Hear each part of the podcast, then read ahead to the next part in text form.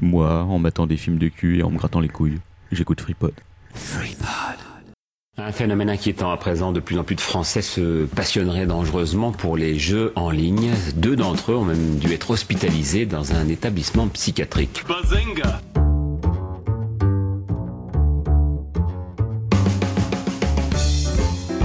Il ne se nourrissait plus, il s'est enfermé dans sa chambre trois semaines durant en se prenant pour son avatar, un elfe de la nuit. Et on constate aujourd'hui que les séries sont parfois beaucoup plus violentes que les films. Et il faudra aussi parler des dessins animés, notamment des dessins animés japonais qui sont exécrables, quoi, qui sont terribles.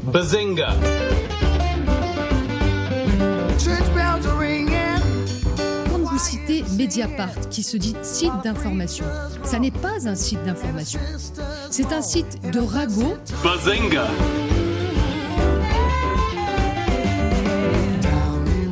Souvent des jeunes qui passent leur journée derrière un écran à se goinfrer des meuporgs.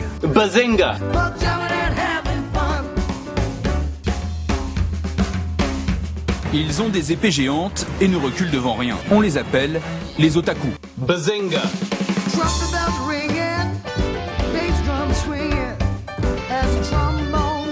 Je suis ingénieur en informatique, je me sens bien avec les ordinateurs. D'une manière générale, la liberté pratiquement totale qui règne sur Internet, qui se joue des frontières, permettent de créer des réseaux qui peuvent se révéler donc très très dangereux.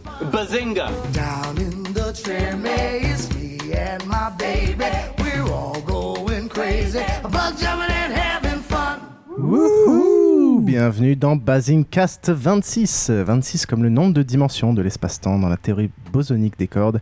26 comme l'âge auquel on ne peut plus se faire équilsonner par la aux États-Unis. 26 comme le nombre de vis dans une console NES. Et enfin 26 comme le nombre de secondes que j'ai passé à préparer cette flamboyante introduction avec nous ce soir. Celui qui s'est fait mettre définitivement le grappin dessus par les forces maléfiques de la caverne, j'ai nommé DJ. Tu comprendras plus tard ces allusions. Bah ouais, Euh, J'avoue que j'ai du mal là. Le mythe de la caverne, tout ça. Euh, c'est là qui. Ah bah, elle est pas là. Le mythe de la caverne, c'est la sortie de la caverne a priori. Donc je crois qu'il y a un problème dans ton, dans ton analogie là. Peut-être. Tu vas Euh, nous sortir de la caverne euh Celui que vous aimeriez croiser en cas d'invasion zombie ou pas, celui qui est tout aussi décroissant que ses cheveux, Krillin. Salut Krillin. Bonsoir. Euh, et bien sûr, notre stagiaire hipster euh, confortablement installé sous la table, le jeune Swan. moi. Et avec nous, deux invités. Le premier est le fameux whistleblower du complot international des nains sourds-muets et unijambistes. Il nous fait l'honneur de sa présence ce soir dans sa propre cave. C'est Captain Web. Salut. Ah, c'est le moment où on se réveille, d'accord. Exactement. Salut Après les, les 10 minutes d'introduction et de, et de jingle. Le second est un acolyte de l'ombre de notre cher Krillin. Il vient de nous parler d'Urbex. C'est Romain. Bonsoir. Salut Romain. Bienvenue. Salut. Ça va, t'as pas peur euh, Non, ça va. Pas trop chaud? Si. T'aurais pas finir trouvé un pseudo pour ce soir quand même? Il fait chaud. Bah, je sais pas, j'ai dit Ça quoi va, les feignants? Si, il est- il- si, si, mais il m'a proposé euh, euh, Al. Non, c'était pas Anonymous. C'est Alonymous. Ah, bon, Ça serait planté toute la soirée, c'est pas grave. Ouais, et puis c'était vraiment. Au programme des news avec l'aide de, de Krillin et de l'expert qui est là pour ça ce soir. euh, préparé, il a ses fiches devant lui. Bien sûr. C'est Captain Web. J'ouvre euh, la page Wikipédia. Un dossier toiturophilie avec notre invité Romain. Euh, Peut-être un, un IRLPG, euh, bien sûr. Et une nouvelle rubrique spéciale culture, un truc euh, prise et reprise, euh, mon cher Krillin. Ouais, alors si vous trouvez le titre naze, moi aussi. Donc euh, il y a un concours pour celui qui nous trouvera un titre un peu mieux que ça. Mais on en parlera quand ce sera Et le moment de l'enregistrer. On parlera de Millennium. Et le prix du concours, c'est Voilà. que euh, le titre sera utilisé. Oui, Super. Euh, auditeur, si, si tu en as marre de faire des trucs sur internet qui servent que à toi, en fait, et ben euh, voilà, fais un truc qui sera utile aux autres. Trouve un titre quand nous on n'a pas d'inspiration. et envoie-nous des bouteilles d'alcool. On remercie tout particulièrement Cybercake. Adumi et Boroche pour leurs commentaires sur iTunes. Euh, D'ailleurs, attention, les puceaux de chez Culture Breakdown essaient de nous gratter au niveau euh, nombre de commentaires. Donc, on va lancer un petit tirage au sort cette fois-ci. Pardon Vous en avez combien? Pardon. Ta gueule. Je me renseigne, c'est tout. Un peu moins de 100. Ah ouais, c'est pas mal. Ça pas va, mal. t'as- t'as t'as un zéro de plus. Ouais, non, attends, moi aussi j'avais ça au troisième épisode. Euh, on en est, vingt- Salope, on en est 26. Euh, donc on va lancer un nouveau tirage au sort euh, pour faire gagner une place pour euh, la prochaine projo au Max Linder. Oh la vache. On en Alors, vient moi, je, je voudrais pas balancer, mais Piouf m'a envoyé un message genre, il y a trois jours en me disant. Ouais, t'as raison, euh, c'est vra- c'est vraiment trop la loose euh, de pas avoir envoyé les précédents cadeaux à ceux qui avaient gagné. Quoi, Est-ce que tu peux me faire C'est nous. Est-ce que tu peux me faire la liste de tous les gens qui ont gagné un truc et ce qu'ils ont gagné? Donc je l'ai un petit peu gentiment envoyé chier parce Donc- que j'avais du boulot cette semaine. Ouais, donc c'est c'est de la faute de Crélin si vous n'avez pas vos cadeaux. Moi j'ai la bonne volonté, mais je n'ai pas les informations. Et si vous envoyez tout d'un coup, à ce moment-là, je te passerai les calendriers Marc Dorcel 2009 que je dois envoyer aussi depuis 3 ans. Ah, Et c'est vrai qu'en plus, il y a peut-être des versions dédicacées, j'ai entendu dire. euh. Des calendriers Dorcel Ouais. Ah non, je crois qu'ils ont été embarqués, ça. Un, un vieux calendrier, tu peux le réutiliser tous les 42 ans, quelque chose comme ça Ouais, mais là, tu regardes pour Ah les ouais. images, pas pour les chiffres. Donc, euh, à la rigueur, euh, enfin, bref.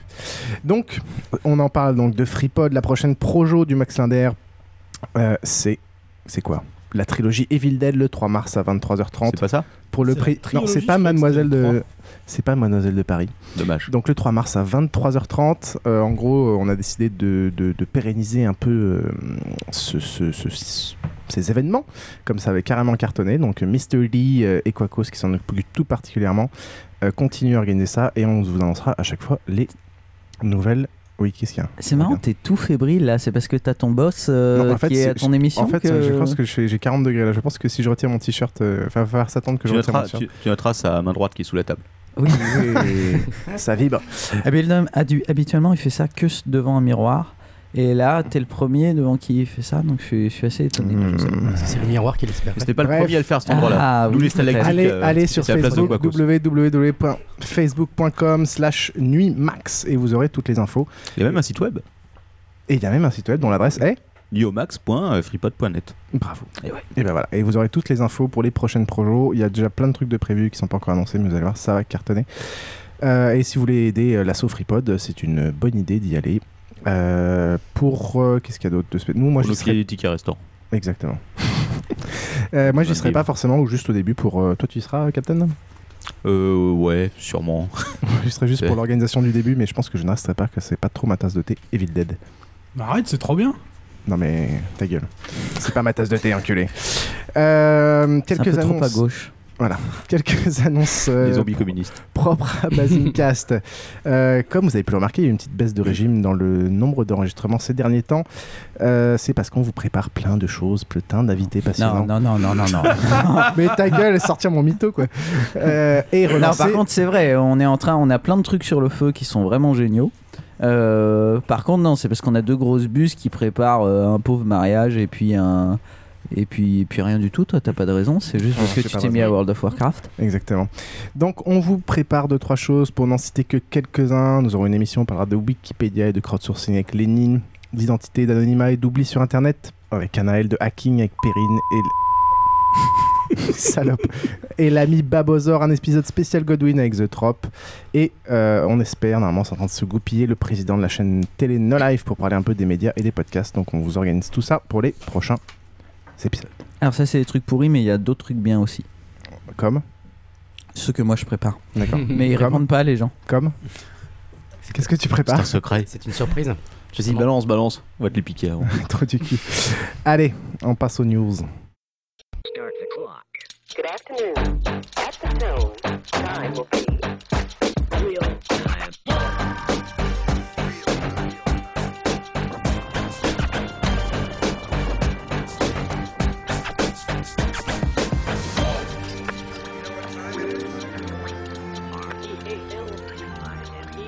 On va parler évidemment de Google comme première news. Ça, c'est pas, ça n'est pas passé aperçu. euh, surtout quand je, enfin, tout le monde, je suppose, Ça a n'est pas reçu. passé aperçu Ce n'est pas passé inaperçu. J'en ai reçu 5 Voilà, moi j'en ai reçu ou 10. 5. Donc c'est passé perçu. Je sais plus. Moi, j'en ai que deux, je crois. Plus que 10, moi. hein.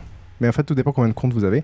Donc, tout le monde a reçu une tonne d'emails pour annoncer le changement de politique de gestion des données personnelles qui va se faire au 1er mars. Quelqu'un a, lu quelqu'un l'a lu au final, un Non. peu le genre l'email et tout Moi, ou- j'ai lu le truc This Stuff Matters, qui voulait vraiment dire que c'était important. Et après, tu l'as acheté. Euh, non, j'ai pas cliqué dessus. C'est malin. Officiellement, il s'agit d'une uniformisation. En effet, Google possède pas mal de services et euh, avec des CGV différentes, surtout quand il les rachète euh, petit à petit, euh, avec des paramètres un peu partout. Donc, le but officiel est d'offrir une meilleure expérience utilisateur et en même temps de simplifier un peu tout le bordel pour que les gens soient capables de gérer mieux leurs données personnelles et contrôler. euh, leur vie privée. Euh, mais par contre, le but derrière ça, c'est évidemment de croiser un peu toutes les données euh, pour profiler avec un objectif évidemment de mieux cibler la pub, on s'en doute. Quelle surprise. Euh, ils avaient annoncé ça il y a quelques temps, euh, la commission, mais là la Commission euro- européenne commence à, à réagir. Il y a Viviane Reding et le club euh, du G29, un conseil consultatif européen indépendant sur la protection des données et de la vie privée, qui s'intéresse un peu à tout ça. Euh, Google s'est déclaré un peu surpris dans le sens oh vous l'avez dit, vous n'avez pas réagi, tout ça, tout ça. Euh, Et- Ça, c'est du bullshit. Hein. Oui, exactement. ont- Ah bah vas-y, pardon. Non, non, mais je t'en prie. En gros, d'après ce qu'on a compris, certaines CNIL n'ont même pas eu accès au texte ou la- certaines Ils ont l'ont eu quelques heures avant. euh, quoi. Voilà, c'est ça. Donc euh, voilà, donc Google se dit bien maintenant prêt, euh, ouvert à, à discuter, mais sans suspendre bien sûr l'exécution du changement de ces CGV. Il va pas se faire emmerder par la CNIL quand même, t'imagines Surtout au niveau européen. Surtout l'île européenne, quoi. Voilà, ouais. On peut faire chier ça ces ça d'Européens. sert quand même de paillasson à l'intégralité euh, des textes de loi qui sont votés depuis des années. Ouais, mais là, au niveau- dommage que Google se fasse emmerder par ça. quoi. Au niveau européen, tu as Viviane Reding et compagnie qui sont en train de bosser depuis un petit moment sur des lois de, euh, de justement de gestion de la- des données privées, etc. et qui voudraient que ce soit compliant par rapport à ça. Ouais, mais par contre, ce à quoi ils n'ont pas pensé Google, c'est que nous, on a une arme de choc. C'est euh, Marlon Milian... Milantello. Non. Ah oui, oula. Marion Militello. Militello, pardon. Putain, Minitello Militello, ouais. Elle- 3615 Minitello Elle est, elle est très bien cette, euh, cette jeune femme. Oui, bah oui. Euh, donc, allez, vous pouvez aller faire un rien petit compris déjà pour, pour- C'est pas- c'est pas grave. c'est des politiques français. C'est la fille qui dit que euh, si le téléchargement euh, légal a augmenté, c'est grâce à notre bon monsieur Sarkozy qui a mis Adopi. Enfin, elle l'a sorti pour Oui, à peu près tous les trucs euh, numériques. Bah, il y a aussi le truc sur la VOD qui a, qui a augmenté grâce à, grâce à la chute de. Mega Upload. Vous avez dû en parler hier, ça, non Oui, on en a parlé hier, oui. Ah, du Ça bon- semble un peu ridicule. un peu ridicule. Euh, déjà, pour En avoir tout une cas, petite idée ils, de. sont, oui. enfin, ils sont en train de tous le dire. Là, Euh, TF1 Ah oui, dit que sûr. son système le, a augmenté, etc. Du bullshit. Euh, tu, tu vas en parler de ça ou pas? Non.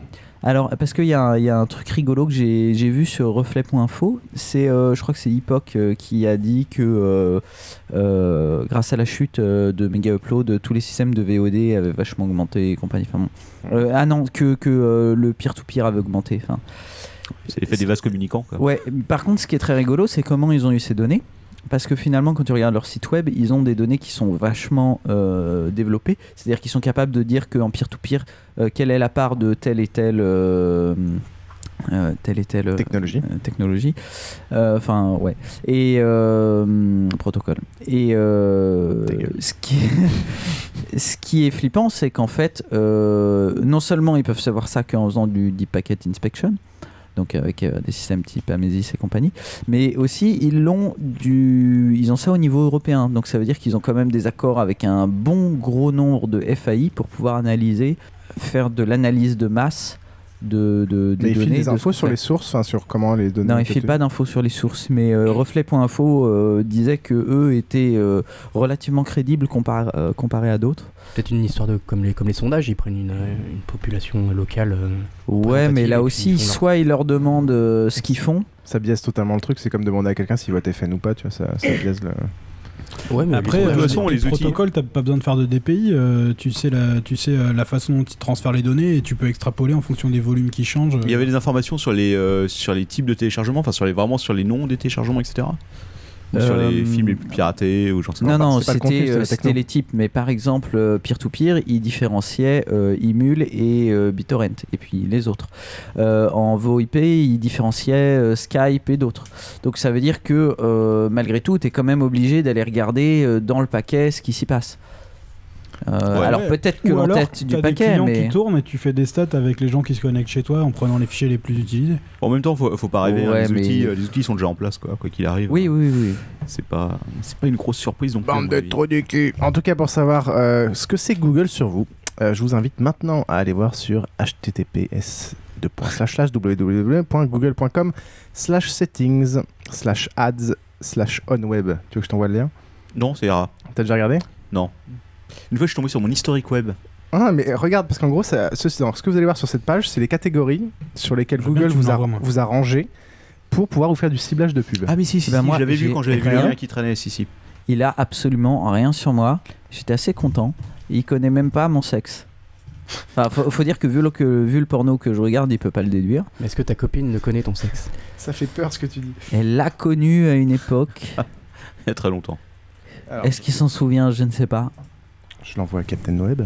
Cas, Ce qui, est, ce qui important, c'est que je suis en train d'allumer mon ordinateur, ce n'est pas le mien qui fait un bruit d'aspirateur. J'ai eu un doute à un moment, je me suis dit C'est pas possible. Ah ok d'accord. C'est Ça mon me rassure. vibro. aussi, je crois. Oui, je pense que ça, le tien doit être. euh, Comme quoi, les Mac font aussi des bruits d'aspirateur. Alors, Quoi pour moi, pour moi, pour moi, il y a âge entre 25 et 34 ans, c'est vrai. Homme, il paraît que c'est vrai. Et catégorie alimentation et boisson, cuisine et recettes, viennoiserie, c'est vrai. Informatique et électronique, programmation, c'est vrai. Donc là, tu peux en déduire gros hipster de merde. Informatique électronique, sécurité informatique, antivirus, protection contre les programmes malveillants. Bon, Pornographie. why not? Marchés commerciaux et industriels, services professionnels. Donc c'est assez, euh, c'est assez juste. Il n'y a pas grand chose. Hein. Peut-être poster le lien sur le, sur le live. quand même assez vague, En même temps, tu demandes à Madame Soleil, divertissement, et infos diverses, jeux, jeux vidéo et informatique, et sport, sport individuel, golf. Ouais, mais tu Je vois, sais c'est pas assez- pourquoi à, j'ai part go- golf. à part golf, c'est assez vrai quoi. Euh, Ah ouais, le- d'accord, mais bon, c'est Le mieux sur Google, c'est d'aller voir l'historique quoi. web. Je sais pas si vous y avez accès. Parce que la plupart des gens qui, voilà, qui est désactive, une fois que tu connais ce truc-là, tu le désactives. Mais euh, ceux qui ne le savent pas, tu les envoies là-dessus. Et il y a tout ton historique depuis que tu as ton compte euh, Google, enfin quel que soit ton compte Google. Et tu retrouves des trucs qui peuvent être vieux de 4-5 ans. Et c'est hallucinant. Tu as tout l'historique, mais alors page par page. quoi. C'est euh, Je veux bien qu'on me l'envoie ça aussi. des informations. Bah, tu dois l'avoir dans ta page. euh, En fait, on va mettre les liens. On va, compte. on- on va donner quelques, euh, quelques, in- quelques, comment dire, quelques indications aux gens pour supprimer justement un peu toutes ces infos. Euh, déjà, ces groupes-là, qui, donc les catégories qui ont, sur lesquelles on a été classés en fonction de ce qu'on a visité sur les différents services, on peut les supprimer. Donc là, tous ceux que j'ai cités, on peut dire, bah non, je fais pas partie de cette catégorie, cette catégorie, cette catégorie. On peut aussi supprimer son compte Google Plus et son Google Profile en intégralité. Au minimum, il faut contrôler la visibilité de son Google Profile et demander la non-indexation de son Google Profile. On peut aussi contrôler l'accès des sites externes, les sites autorisés à accéder à votre compte quand on se connecte à des trucs externes qui utilisent de, de l'authentification Google ou ce genre de conneries. Euh, on peut supprimer surtout l'historique de recherche, ça c'est vraiment une grosse grosse saloperie. Euh, et, on peut aussi désactiver la publicité. Pourquoi Si tu n'as rien à cacher. si tu n'as euh, si n'as rien fait de mal, ça Des- va pas te déranger. Tu peux désactiver la publicité personnalisée dans l'Ads Preference Manager aussi. On mettra tous les liens sur le, sur le blog. Il y a toute une compte que tu attaques le business model de Google quand même. Ouais, ouais. Ça le part. Alors que tu Comment es ils un font après de sans les Google, informations Ah non, je bosse avec eux donc euh. Moi, j'ai agriculture et sylviculture. je sais pas pourquoi. C'est quoi déjà l'adresse Vas-y, redonne Euh, je te, l'ai. euh, C'est pas à cause euh, du porno qu'on a vu l'autre fois où elle se mettait des grains de raisin dans le. Non, ce serait Non, motoculture. c'est fait. qu'on l'appelle Ah non, c'est la chèvre. Non, Tu me l'as tweeté, mailé euh je te l'ai tweeté en DM. Ah, d'accord. Valou. Donc vous allez jeter un coup d'œil, on mettra tous les liens pour essayer de contrôler un peu tout ça. On sait pas trop la tournure de dont ça va, on va surveiller. Google, euh, Google, Google est prêt à discuter, mais on va voir la tournure des événements. Ouais, en tout cas, soyez prudents vu que, enfin perso, moi j'utilise tous les services de Google euh, en majorité et Ouais. majoritairement que ça quoi. Voilà. Et le jour où le FBI euh, va saisir les serveurs de Google, tu seras bien dans la merde. Et ben on va en parler, on va en parler dans la rubrique d'après. News suivante.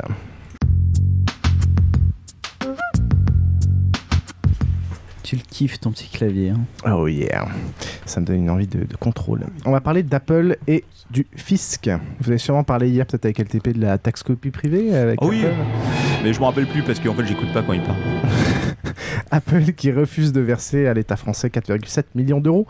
Et ben à la France et Apple a aussi- Millions seulement? Oui, millions. Bon, c'est déjà pas mal. Mais Apple, a euh, aussi quelques soucis avec le fisc aux États-Unis. En gros, Apple possède actuellement 97 milliards de dollars en cash. Mais par optimisation fiscale, euh, Apple est composé de plein de petites succursales dans plein de pays et plein ont de filiales. Tout foutu en dehors des États-Unis, les salopards. Bah, en fait, c'est qu'ils n'ont pas le choix. Non, mais c'est fait exprès. Oui, parce que ont- les, euh, c'est les filiales Bah, locales qui voilà, récupèrent l'argent. qui récupèrent la thune. Et justement, eux, ce qu'ils veulent, c'est euh, au fur et à mesure le faire remonter aux États-Unis pour pouvoir le distribuer aux actionnaires, etc.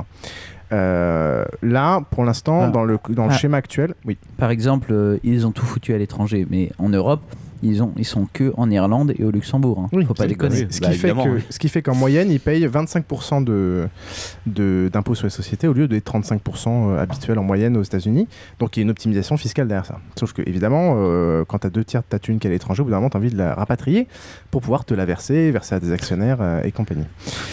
Pour rapatrier ce cash, Apple devrait acquitter environ 22 milliards de taxes aux États-Unis, soit à l'État, soit 5% de sa capitalisation boursière.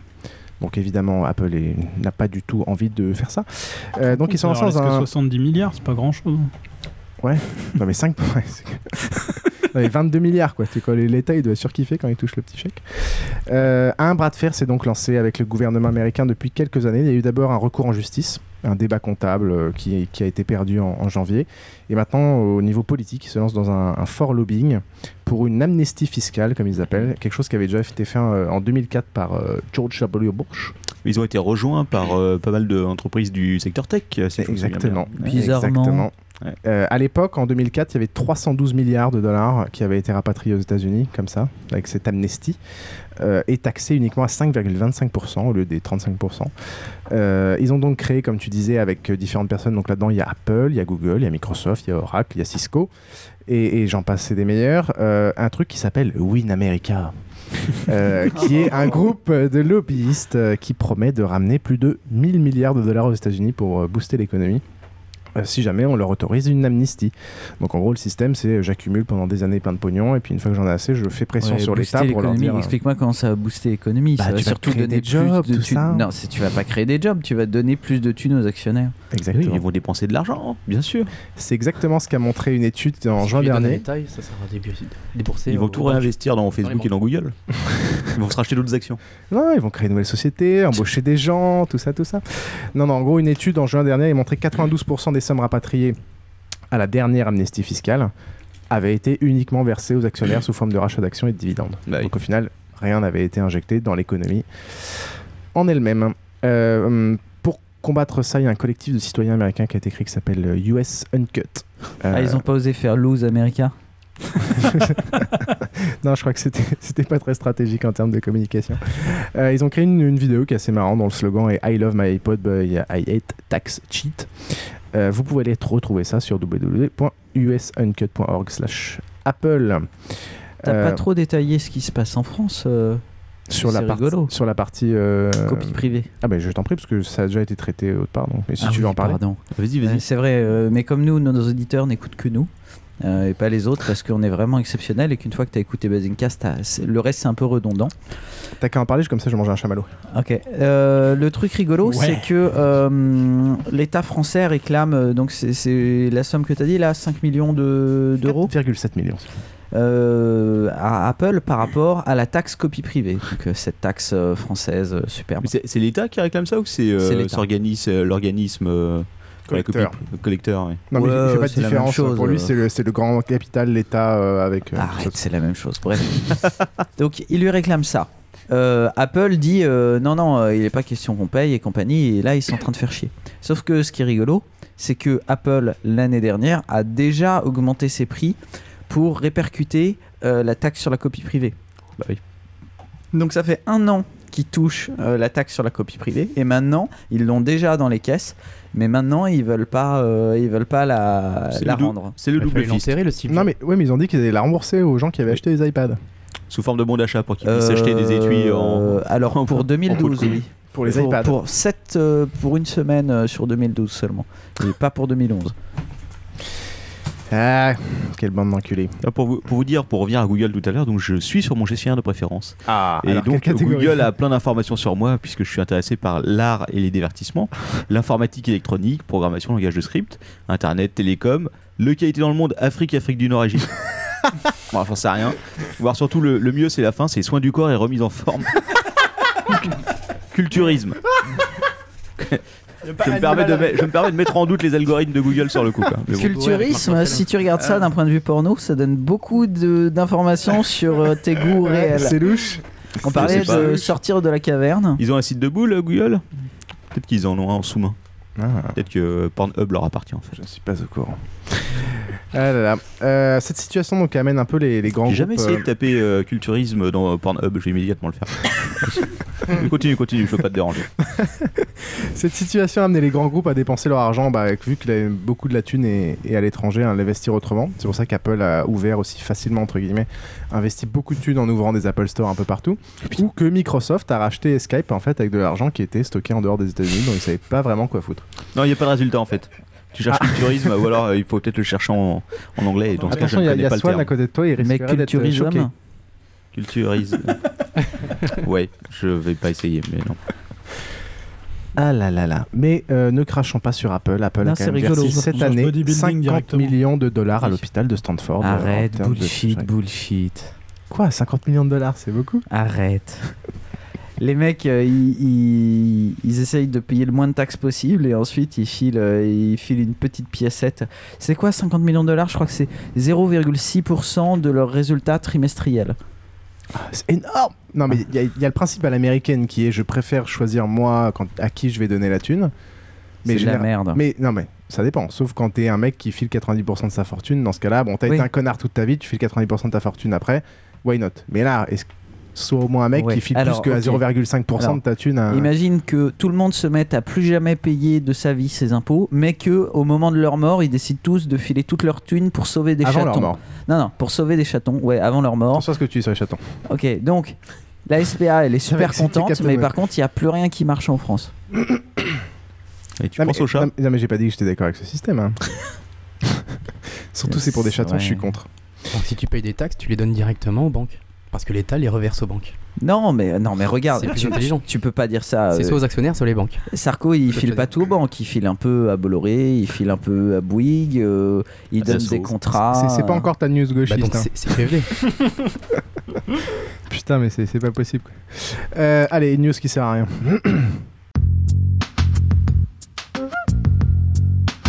Euh, le menu de démarrer de Windows va disparaître. Vous êtes content? Ouais. Ouais, on s'en bat un peu les couilles en fait. Qui utilise encore Windows ici? Moi, j'adore Bah, moi. Windows. Putain, mais c'est ouf. Ouais. Attends, mais qu'est-ce que les tu deux, veux quoi. utiliser Pour là jouer, tu, ouais. tu- Parce que le Mac c'est Ah, de la le merde. macOS bah, j'utilise macOS et Linux, quoi, Ubuntu, quoi. Oh, putain. euh, j'utilise Linux. macOS c'est un OS de fillette quoi. Personne n'ose le on dire, fait pas mais tout c'est ce la que dit vérité. Facebook à longueur de journée et. Mais on et vous du porn. emmerde Voilà, bon, bref. Tu veux pas faire un confiance, à, confiance à un Finder où tu trouves rien quoi. Tu ouvres ton truc, tu sais pas où sont les où sont rangés les machins tout. C'est Ouais. pas possible. Mais tu n'as pas besoin Steve les range pour toi Non, mais j'ai pas besoin qu'on les range pour moi, bordel. Non, je t'avoue que j'ai eu du mal à, à m'y faire et je m'y fais pas pour tout. quoi. Et la barre d'état. Mais déjà, il y a un genre de Finder maintenant sur, euh, sur euh, la barre euh, Windows. Euh, un genre de Finder sur la barre Windows. Tu dis un truc Bah, pour tu peux- rechercher Je veux dire, le truc Euh, exécuté ouais. qui a toujours été là, mais qui Ouais, non, mais Non, pas. non, non, quand non, quand t'ouvres une fenêtre, si tu veux, t'as une fenêtre avec tes fichiers, t'as ton disque dur, tes sous-répertoires, les trucs sont rangés, tu passes de l'un à l'autre. Sur le Finder, j'ouvre un truc, alors je comprends pas, des fois t'as une petite flèche qui te permet de déplier, des fois tu double-cliques, tu rentres dans le répertoire, tu te retrouves ailleurs. c'est comme Windows, ça, tu vois, mais ça, euh, Windows. des Non, non, détails, non, non, euh, 15 ans, 15 à tu utiliser Windows euh, m'ont rendu totalement, euh, totalement en phase avec ce système. je sais où se trouve mon bordel quoi. C'est vision liste, euh, vision, euh, vision dossier, vision mosaïque, vision. euh, Je sais tu pas. La même chose, c'est rigoureusement pareil, hein, de toute façon. Ouais, non, Non, mais c'est. C'est de la merde. D'accord. C'est un avis définitif. Bon, alors, c'était quoi ton, ta news là? Bah, c'est tout, elle est, elle est finie ma news. Quoi, la barre démarrer va disparaître? Ouais, le bouton démarrer va Ouais, disparaître. Dans Windows Et alors? 8. Enfin, bah le attends, métro. depuis le temps qu'on l'attendait quoi. Mais ça, ça Même si moi je l'utilise plus. Ça change rien, qu'est-ce que t'en as à foutre? Pourquoi tu voulais qu'il disparaisse? Il est très Euh, bien. c'est ce juste la plus grosse connerie du truc quoi, le menu, tu sais, les fameux Tu trucs. veux du- dire juste du- parce qu'il y a marqué Man- démarrer dessus et que ça Bah fait ouais. éteindre Bah il n'y a ouais, plus marqué démarrer depuis Windows monsieur. 7. Windows Maintenant, ils 7, vont il n'y a plus C'est une, marqué. c'est une touche Windows. Ah merde, mais en même temps j'ai pas utilisé Windows 7 quoi. La question c'est par quoi ils vont le remplacer quoi. dans, Vista même, je suis pas sûr qu'il le Vista hein, il n'y a pas Vista, je me marqué rappelle démarrer. J'ai jamais utilisé Vista. Mais Ouais, T'as je t'as l'ai, 5 ans de retard sur tes news. Vous vous entendez que mon flux RSS euh, m'a menti, c'est ça Non, non, mais c'est, j'ai, vu aussi cette news-là, mais j'ai pas trop compris non plus que. Non, mais ça veut peut-être dire Non, que tu auras plus un bouton en bas à je gauche. pense, ouais. Oui, peut-être, oui, ils l'ont peut-être le podcast alors, Swan, prend c'est les pareil, news que Tu peux Web déplacer ta nul. barre d'état. Mais je bien, je t'auras t'auras plus un bouton avec tous les, avec tous les, avec tous tes trucs, euh, tous les programmes, toutes ces conneries là, tu sais. Non. Bon, c'est un putsch. Mais je, tiens à dire que personnellement, je souhaite la mort à toutes les, à toutes les personnes euh, ou tout- à tous les mecs qui font de l'ergonomie et qui prévoient de, un OS que tu vas utiliser en tactile sur ton ordinateur de bureau. quoi. Comme un gros connard, comme ça, à bouger tes trucs. Ah, mais ça, je pense que ça, ça, je pense que ça se fera pas quoi. Ah, mais il y en a beaucoup qui y croient. Quoi. Et maintenant, tous les jeux vidéo, c'est des jeux pour console et c'est insupportable. Ils vont nous faire pareil avec les OS. Ça va être Ouais, des OS ouais. tactiles que tu peux utiliser avec un ordinateur si tu veux. C'est l'OS pour mamie. Et enfin une news de Krillin. Alors ça, en théorie, c'est pas ma news, hein, mais comme d'habitude, euh, Piouf m'a dit euh, ce matin, euh, ouais, j'ai pas le temps de faire ça, il faut que tu t'en occupes. Ouais, ta gueule, c'est toi qui en as parlé en premier. Ça parle de Tolkien, tout ça, t'es des plus branlos Ah, de. Tolkien. C'est Donc, euh, alors un truc rigolo. avec la fermeture de Mega Upload, on a beaucoup parlé du fait que la loi américaine contraignait le monde entier, puisque euh, euh, les conséquences ont été mondiales. Il y a un autre cas rigolo où euh, les conséquences sont mondiales à cause de, euh, d'une loi US.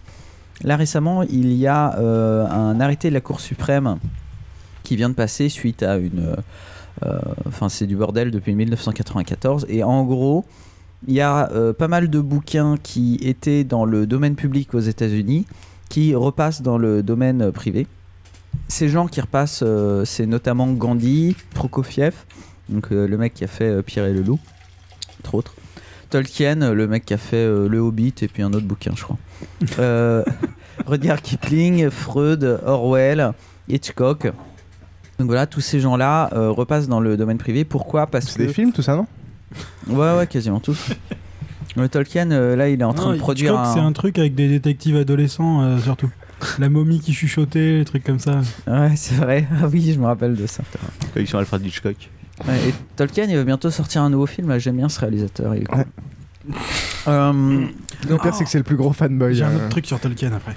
Donc pourquoi est-ce que ça repasse? Parce qu'aux États-Unis, euh, le, le- le copyright, il reste jusqu'à 95 ans après la parution du, de l'œuvre, alors que dans la plupart des pays, c'est jusqu'à euh, 50, 60, 70 ans après la mort de l'auteur. C'est pas la fameuse loi Mickey qu'ils avaient faite spécialement sur mesure pour Ouais, Disney. ça, ouais. Ah, bah, peut-être. il y a eu ça aussi. Il me semble. Peut-être. La loi Mickey. Euh, alors là, là où bon, là vous me direz euh, pourquoi pas, ils font ce qu'ils veulent chez eux. Le problème, c'est que maintenant, ils imposent à, à- à pas mal de, de gens, euh, et notamment à Wikimedia, donc Wikipédia et Wikisource, euh, qui sont hébergés sur leur territoire, de respecter cette loi. Donc ils demandent à Wikimedia de virer euh, de leur serveur toutes les œuvres qui euh, aujourd'hui sont sorties du domaine public. Donc euh, tous les Tolkien et compagnie que jusque-là on pouvait trouver intégralement sur Wikisource. On avait déjà soulevé la problématique avec euh, la fois d'avant, c'était sur le, les lois sur la publication des apps euh, iPhone. Oui, c'est vrai. Où justement, je parlais du fait que certaines apps pouvaient être refusées a posteriori et tout, parce que la loi changeait aux US, alors que nous, on n'a rien à branler parce qu'on n'était pas aux US. Alors, ce qui est rigolo, c'est que bon, euh, là, Wikimedia est en train d'essayer de négocier pour dire euh, bah, quand l'IP viendra des US, on va, on, on va bloquer, mais pour les autres, ce sera accessible. Comme c'est stocké physiquement aux États-Unis en même temps. Ils sont en train de négocier, c'est pas dit que ça passe. Par contre, le truc rigolo, c'est que nous, en France, on a fait pareil avec le Québec, euh, en leur demandant de mettre, euh, des, de, de virer des trucs parce que euh, c'était chez nous, c'est encore sous copyright, alors que chez eux, c'est c'est c'est libre. Et euh, en leur disant, euh, oh bah oui, mais puisque c'est français, euh, ça s'adresse à des Français, donc euh, il faudrait que vous le fassiez. Donc eux aussi, ils ont mis des blocages locaux. On nous dit sur, sur, sur Twitter que inviter Captain Web pour parler texte, c'est un peu comme inviter Nadine Morano pour parler de sécurité routière. Et à cela, je réponds, mais je t'emmerde. Quel connard qui a dit ça d'abord? Euh, Qui se dénonce tout de suite? Cadmelia.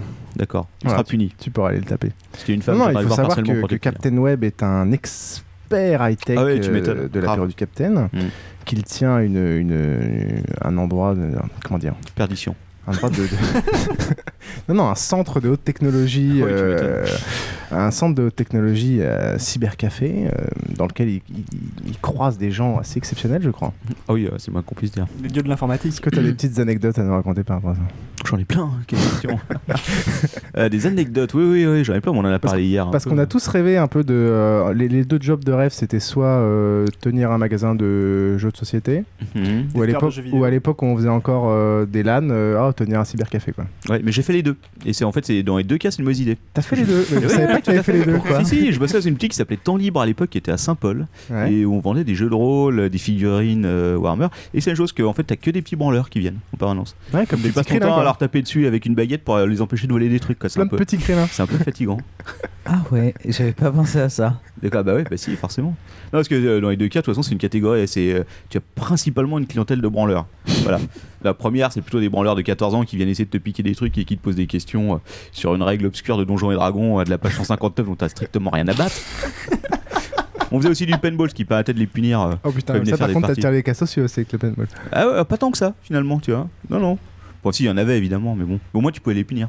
Et en cybercafé, euh, c'est plutôt des cas sociaux, des petits gamins, des. Ah, Non, non, alors là, on a plus. euh, c'est euh, une. Alors, contrairement à ce qu'on pourrait penser, on en parlait hier aussi, euh, ceux qui viennent au cybercafé ne sont pas forcément des gens qui sont des experts de l'informatique. C'est plutôt des gros glands qui savent pas l'utiliser.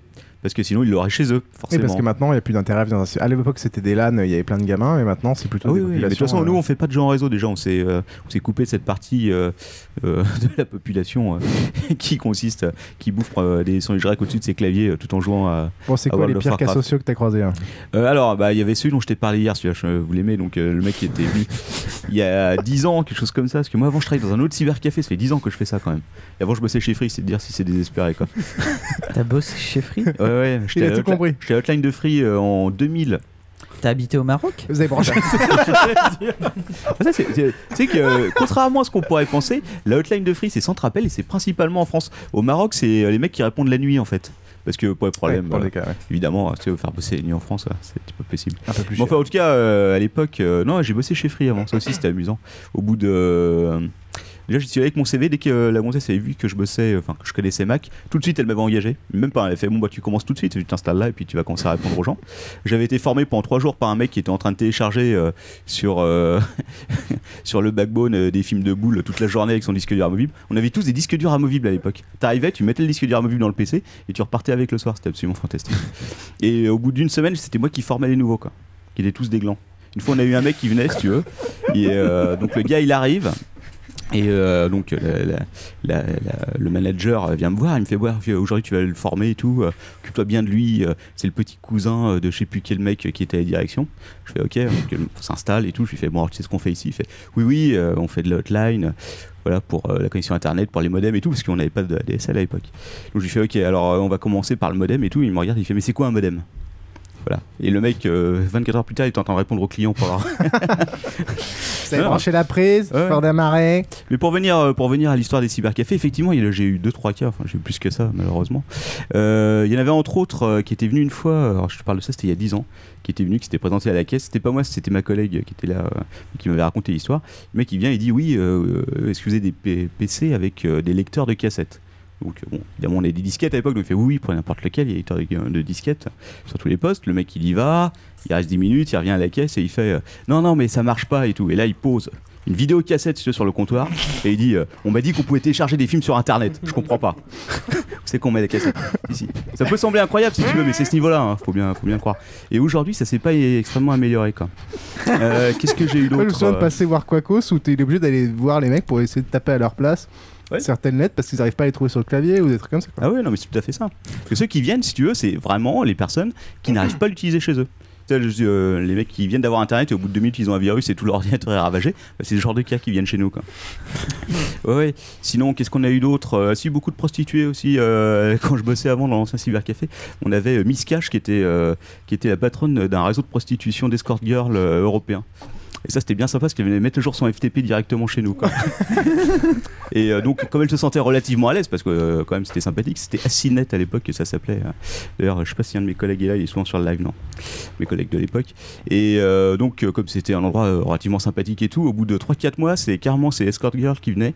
Et donc, à 20h, elle disait Alors, toi, tu pars à l'hôtel là, t'as rendez-vous, toi, tu pars là-bas, t'as rendez-vous à Ah. T'étais devenu la base de contrôle du réseau. Non, moi je me comptais juste d'encaisser de l'argent, j'essaie de pas trop me, de me mêler de ces affaires-là. Mais j'avais une, une, euh, une jeune fille bien sympathique, une polonaise, euh, qui me donnait des bouteilles de Zubroska qu'elle ramenait de Pologne. En échange, je trafiquais ses certificats de scolarité pour qu'elle puisse rester en France. Quoi. C'est énorme. En fait, tout, tout ce que tu fais aujourd'hui, ça, ça, avait, euh, ça avait ses racines il y a 10 ans. Quoi. Ah mais oui, oui, oui, tout existe. Et donc, euh, une anecdote, donc, alors, je sais pas si j'ai le droit, enfin, on Ah, va tu la peux, raconter. tu peux, tu Ici, peux. voilà, Lord ton père m'a interdit de la raconter à l'apéro. quoi. Donc c'est c'était pour une ça des qu'on qui, t'ouvre qui notre antenne pour ça. Donc j'étais à la caisse comme d'habitude. On a ici beaucoup, euh, beaucoup de touristes, hein, principalement des Américains, mais on a aussi des Anglais et tout. Et donc là, il y a un Américain qui vient. Et donc il arrive à la caisse, qui me dit en anglais euh, Hello, I want to use a computer et tout. Et il commence Avec à- cet accent-là Ouais, enfin, euh, un véritable accent, pas, pas le mien. Et puis tout d'un coup, il, tu sais, tu sens qu'il a des tics et tout. Il fait shit, shit, fuck, fuck, fuck. Et là, il m'explique qu'il a dit de la tourette en fait. Tourette, tourette, tourette. Bon. Il fait ok, vas-y, installe-toi, mec. Tu prends le PC au fond. Donc le mec s'installe et tout. Et euh, voilà, j'entends ça insulter son ordinateur dans le fond pendant une heure. Ça me dérange pas. Donc le mec, au bout d'une heure, il a fini son affaire, il vient, il, se- il vient à la, à la caisse toujours avec ses tics et tout. Enfin, le pauvre, il peut rien quoi. Et là, si tu veux, donc il me paye. Il se retourne. Enfin, c'est pas qu'il se retourne, parce qu'en fait, il y a un autre mec qui rentre et qui me dit bonjour, et il y a un américain aussi, quoi. Et le gars se retourne. C'était un immense black, il devait faire 2 mètres, quoi. Si tu veux. Le mec avec la maladie de la tourette se retourne, il le regarde, il fait non, no, no, no. Et tout d'un coup, il fait niga, niga, niga. Putain. Et là, je te jure, le mec, en plus, c'était un footballeur américain. Le gars, il avait des, épaules qui faisaient la taille de ma tête, enfin des, biceps qui faisaient la taille de ma tête et tout. Je me suis dit, oh putain, ça va mal se finir quoi. Et mais le mec, non, non, le mec a été très cool quoi. Je pense qu'il a dû comprendre que l'autre n'était pas tout à fait normal quoi. l'autre s'est vite barré en continuant de balancer des insultes. Là, c'est pas drôle, la mine de rien, tu te rends pas compte à quel point cette maladie peut être handicapante. Le mec, quand il l'a vu, s'est dit putain, je vais le dire, putain, je vais bah, le dire. Ouais, ouais, voilà, c'est ça, ouais. ça a dû le stresser à mort si tu veux. Ah, il s'est dit, oh putain, et, et, ouais, effectivement, ça, ça a pas loupé. Il a quand même réussi à tenir euh, 3-4 4 secondes en secouant la tête comme ça en disant non. faut pas que je le dise, faut pas que je le dise. Et pourquoi alors ton père t'a interdit de raconter ça? Ah bah tu sais, dès que ça touche, euh, on n'a pas le droit. Hein, que- voilà, euh, le mot même si c'est pour dire des trucs comme ça qui sont, sont bien innocents, euh, Ouais. qu'on raconte une histoire, euh, C'est pour ça que euh, Captain Well voulait nous concurrencer euh, par rapport au conte de Noël, mais, On me l'a interdit. mais, mais voilà. Bah ouais. On m'a dit non, non, c'est hors de question. Nous resterons le, le haut du panier. T'aurais dû rester assez loin de l'horreur qu'a fait Grillin quand même. Oui, c'est vrai qu'il y a aussi, il y avait du niveau quand même. Fallait, Moi, tu, vou- tu voulais pas nous parler de, de Guéant, euh, Piouf? Comme quoi, euh, tu Non, pensais mais- qu'il avait raison au final Mais je crois qu'on n'a pas le temps. On va Ah. passer à tes news gauchistes. Oh, c'est marrant parce que les mecs de droite, j'ai l'impression qu'ils assument pas trop. tu vois. Ah, attends, j'appuie sur le bouton sans faire exprès du truc de jingle.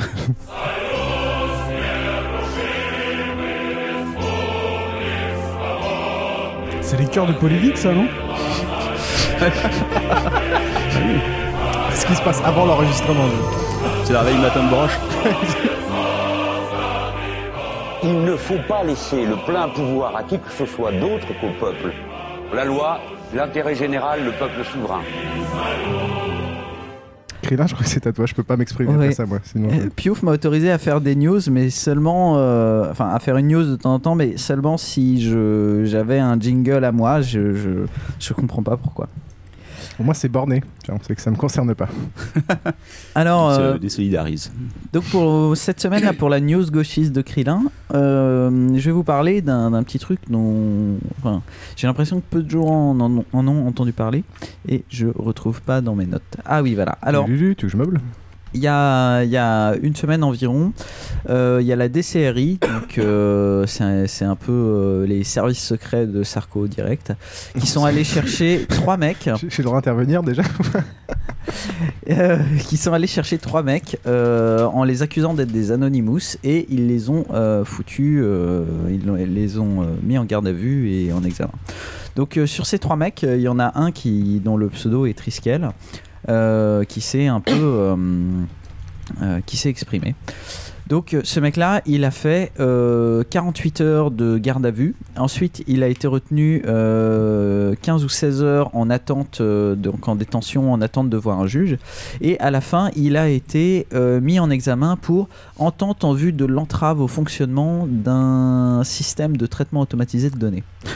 Donc ce mec-là, euh, on lui reproche d'avoir fait d'être un anonymous et d'avoir fait un DDoS euh, sur le site d'EDF euh, il y, a- il y a quelques semaines. Je mettrai des liens donc sur basingcast.com. euh, N'hésitez pas à venir nous Un mettre excellent blog. un excellent blog. Voilà, n'hésitez pas à venir nous mettre des commentaires et des notes sur nos épisodes. Et donc ce qu'il raconte, c'est que les mecs ont, euh, ont cherché chez lui euh, le masque d'Anonymous. Ils ont été assez euh, agressifs dans leur, leur sous-entendu et leurs questions. Alors pourquoi lui eh bien, tout simplement parce qu'il a un site qui euh, permet de, hum, qui fait le lien entre un channel IRC et euh, un browser internet. Donc ça permet à n'importe qui qui n'a pas de logiciel spécial pour aller sur IRC d'aller depuis Firefox, euh, Internet Explorer ou Chrome sur un channel quelconque, quel Ça qu'il marche pas soit. avec Opera? Ça peut marcher éventuellement avec Opera s'il y a des gens qui utilisent Opera, Et mais je pense que personne. ça quoi? Je connais pas. C'est une, appli, une appli- euh, c'est une appli Java quoi, qui euh, se connecte sur un serveur IRC. Euh, ouais, c'est. Alors je sais pas si c'est Java ou autre, mais. euh, Donc voilà. con. Donc euh, le truc tout con. Et euh, sauf que, euh, en effet, il y a des Anonymous qui, euh, qui l'ont utilisé pour pour se coordonner pour faire une attaque euh, DDoS et donc ça lui a été reproché C'est qu'un, c'est qu'un moyen, c'est pas le, euh, c'est pas le, comment dire. Le serveur en lui-même. Parce qu'au final, il faisait que se connecter sur un serveur IRC. C'est le. Ah oui, oui, oui, c'est que un moyen. C'est comme si. C'était pas l'admin du serveur IRC plutôt qui avait. Je croyais que c'était en fait que je, je pensais qu'il était l'admin du serveur IRC directement. Ah non, non, il n'est pas l'admin du Ah oui, serveur. il est IRC, juste, euh, il y est avait juste cette page-là, euh, voilà. Ah, en fait, ce qui s'est passé, c'est que sur un tract, euh, sur un tract de, des Anonymous, il y a le, le- le- le nom de son site. Enfin, euh, il y a un- une, une- adresse qui utilise son site pour aller se connecter directement sur un IRC. Donc, en effet, si tu tapes l'adresse, tu arrives directement sur le channel IRC en passant par, euh, par son système qui fait un pont. C'est un peu comme si, euh, un peu comme si on, on attaquait des mecs qui ont fait une appli GPS qui a été utilisée par des terroristes pour, pour planter une bombe. Le mec, il est pour rien, juste il, il propose un service, le service a été utilisé par des mecs et puis, et puis voilà. Donc voilà, euh, 60 heures de garde à vue, son appart fouillé, il n'a pas le droit de quitter le territoire, il n'a pas le droit de s'intéresser aux Anonymous et compagnie, et euh, il s'en est pris plein la gueule. Évidemment, si la DCRI l'a chopé, c'est aussi parce que il est bien euh, dans le. euh, il est un peu dans, dans les réseaux que la DCRI aime bien surveiller parce que ce mec-là, c'est un décroissant. Donc évidemment, euh, tout de suite, il est suspect. Ah, les putains de décroissants. Fais gaffe, hein, il t'écoute, ça se trouve, tu vas, tu vas y passer. hein. Alors, dans, dans le même genre, je sais pas si t'as vu aussi la news en Corée du Sud. On en a parlé hier pendant l'apéro, euh, pendant le Was d'ailleurs. J'avais laissé la news à, à Quacos, mais c'est vrai que c'est un peu, c'est un peu, c'est un peu étonnant. En, mai- en gros, il y a un mec, euh, il faut savoir que la Corée du Nord a son compte Twitter, qui bien sûr euh, passe son temps à, à, euh, donner des informations tout à fait véridiques et euh, de haute qualité sur la vie en Corée du Nord. Et un des tweets c'était Vive, vive Kim Jong-il. Donc je sais pas si c'était avant ou après qu'il soit mort, ça change pas grand chose de toute façon. Et euh, il y a un mec qui fait partie du parti démocrate en Corée du Sud, donc anti-Corée du Nord bien entendu, qui a par dérision a retweeté ça. Bah, bien mal lui en a pris puisque aujourd'hui il est en prison et qu'a priori il va être condamné à 7 ans de prison pour ça puisque dans la loi il est totalement interdit si tu veux de, de faire de la propagande anti euh, anti euh, enfin pro Corée du Nord et que même si c'était de l'ironie c'est considéré comme euh, un RT est considéré comme ça donc a priori il est en prison et il va se prendre quelques années pour ça quoi. D'accord. Ce qui est marrant, c'est beau, hein. démocratie. Voilà, oui, c'est ça, ouais, euh, ça donne une autre idée de la démocratie. Quoi. Amnesty International est en train de- d'essayer de, le sortir de là, mais c'est pas gagné apparemment. Ils ont peur de vouloir le libérer. Les dangers d'Internet, hein, on l'a toujours dit. hein. Ah. C'est dangereux. On peut utiliser, mais il y a, il y a- il y a beaucoup de pays qui veulent euh, imposer à ce que Twitter euh, oblige à avoir sa véritable identité. euh. La Chine, normalement, c'est La Chine. là il y a pas longtemps. Ouais, mais la Chine, ils ont carrément créé leur propre système. Donc, mais en plus, effectivement, ils font pression sur Twitter pour ça. Et aussi, euh, je pense au Moyen-Orient, il y a quelques pays qui ont dû, euh, qui sont, qui seraient bien tentés euh, par cela. De lier les comptes. euh, Ouais, ouais, puis même et- dans les cybercafés, t'es obligé justement de là-bas Ouais, de mais- s'identifier, etc. Ah, mais non, sur ouais. Battle.net. Ouais, non mais attends, mais tu sais, il faut savoir quelque chose, c'est qu'en France, si tu lis la loi, on est obligé, tous les cybercafés sont obligés de demander une carte d'identité et de la garder pendant un an, ainsi que tous les logs de connexion. En Italie, ils le font. Tu vas en Italie dans un cybercafé, ils vont prendre ton passeport, ils vont le photocopier pendant un an, ils vont le garder avec tes logs de connexion. Et en France, si tu lis la loi, je sais plus laquelle c'est, c'est la LOPSI ou. euh, Enfin bref, en tout cas, on est obligé de le faire. Personne ne le fait parce que bon, c'est absolument. euh, Mais ça vous, déjà- est, ça vous est jamais reproché? Dans toutes les affaires que t'as eues entre Alors, on a eu de la chance euh, jusqu'à maintenant. Euh, toutes euh, les affaires de police auxquelles on a été liés, si les mecs comprennent et sont assez cool quoi, du moment qu'on on leur explique euh, ce qui se passe, on essaye d'avoir les infos si on peut, mais en gros on nous a jamais fait chier à cause de ça. Mais si un jour euh, ils décident de s'énerver, euh, on peut très bien être fermé, faire, être victime d'une fermeture administrative parce qu'on respecte pas la loi, clairement. Et c'est le cas de tous les cybercafés en France. hein, Quand tu dis toutes les affaires de, de police, ça arrive régulièrement?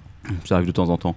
Lié C'est-à-dire que les mecs utilisent des numéros de carte bleue dans les cyber, des numéros de carte bleue volés pour acheter des trucs. Et du coup, quand tu remontes l'IP, forcément, ça tombe chez nous. Ça doit aussi arriver à des particuliers, parce qu'on en parlait euh, aussi hier, euh, les box SFR Ouais, apparemment, putain. quand tu utilises les réseaux Wi-Fi euh, communautaires des box SFR, et ben tu utilises l'IP du mec qui, a, qui a la box. Quoi. Donc ça doit arriver aussi à quelques particuliers, je pense. Toujours sympa. Ouais, sauf qu'ils ont pas les logs et en plus ils sont présumés coupables et ils l'ont dans le cul. Moi, j'ai pas les logs non plus, je te rassure.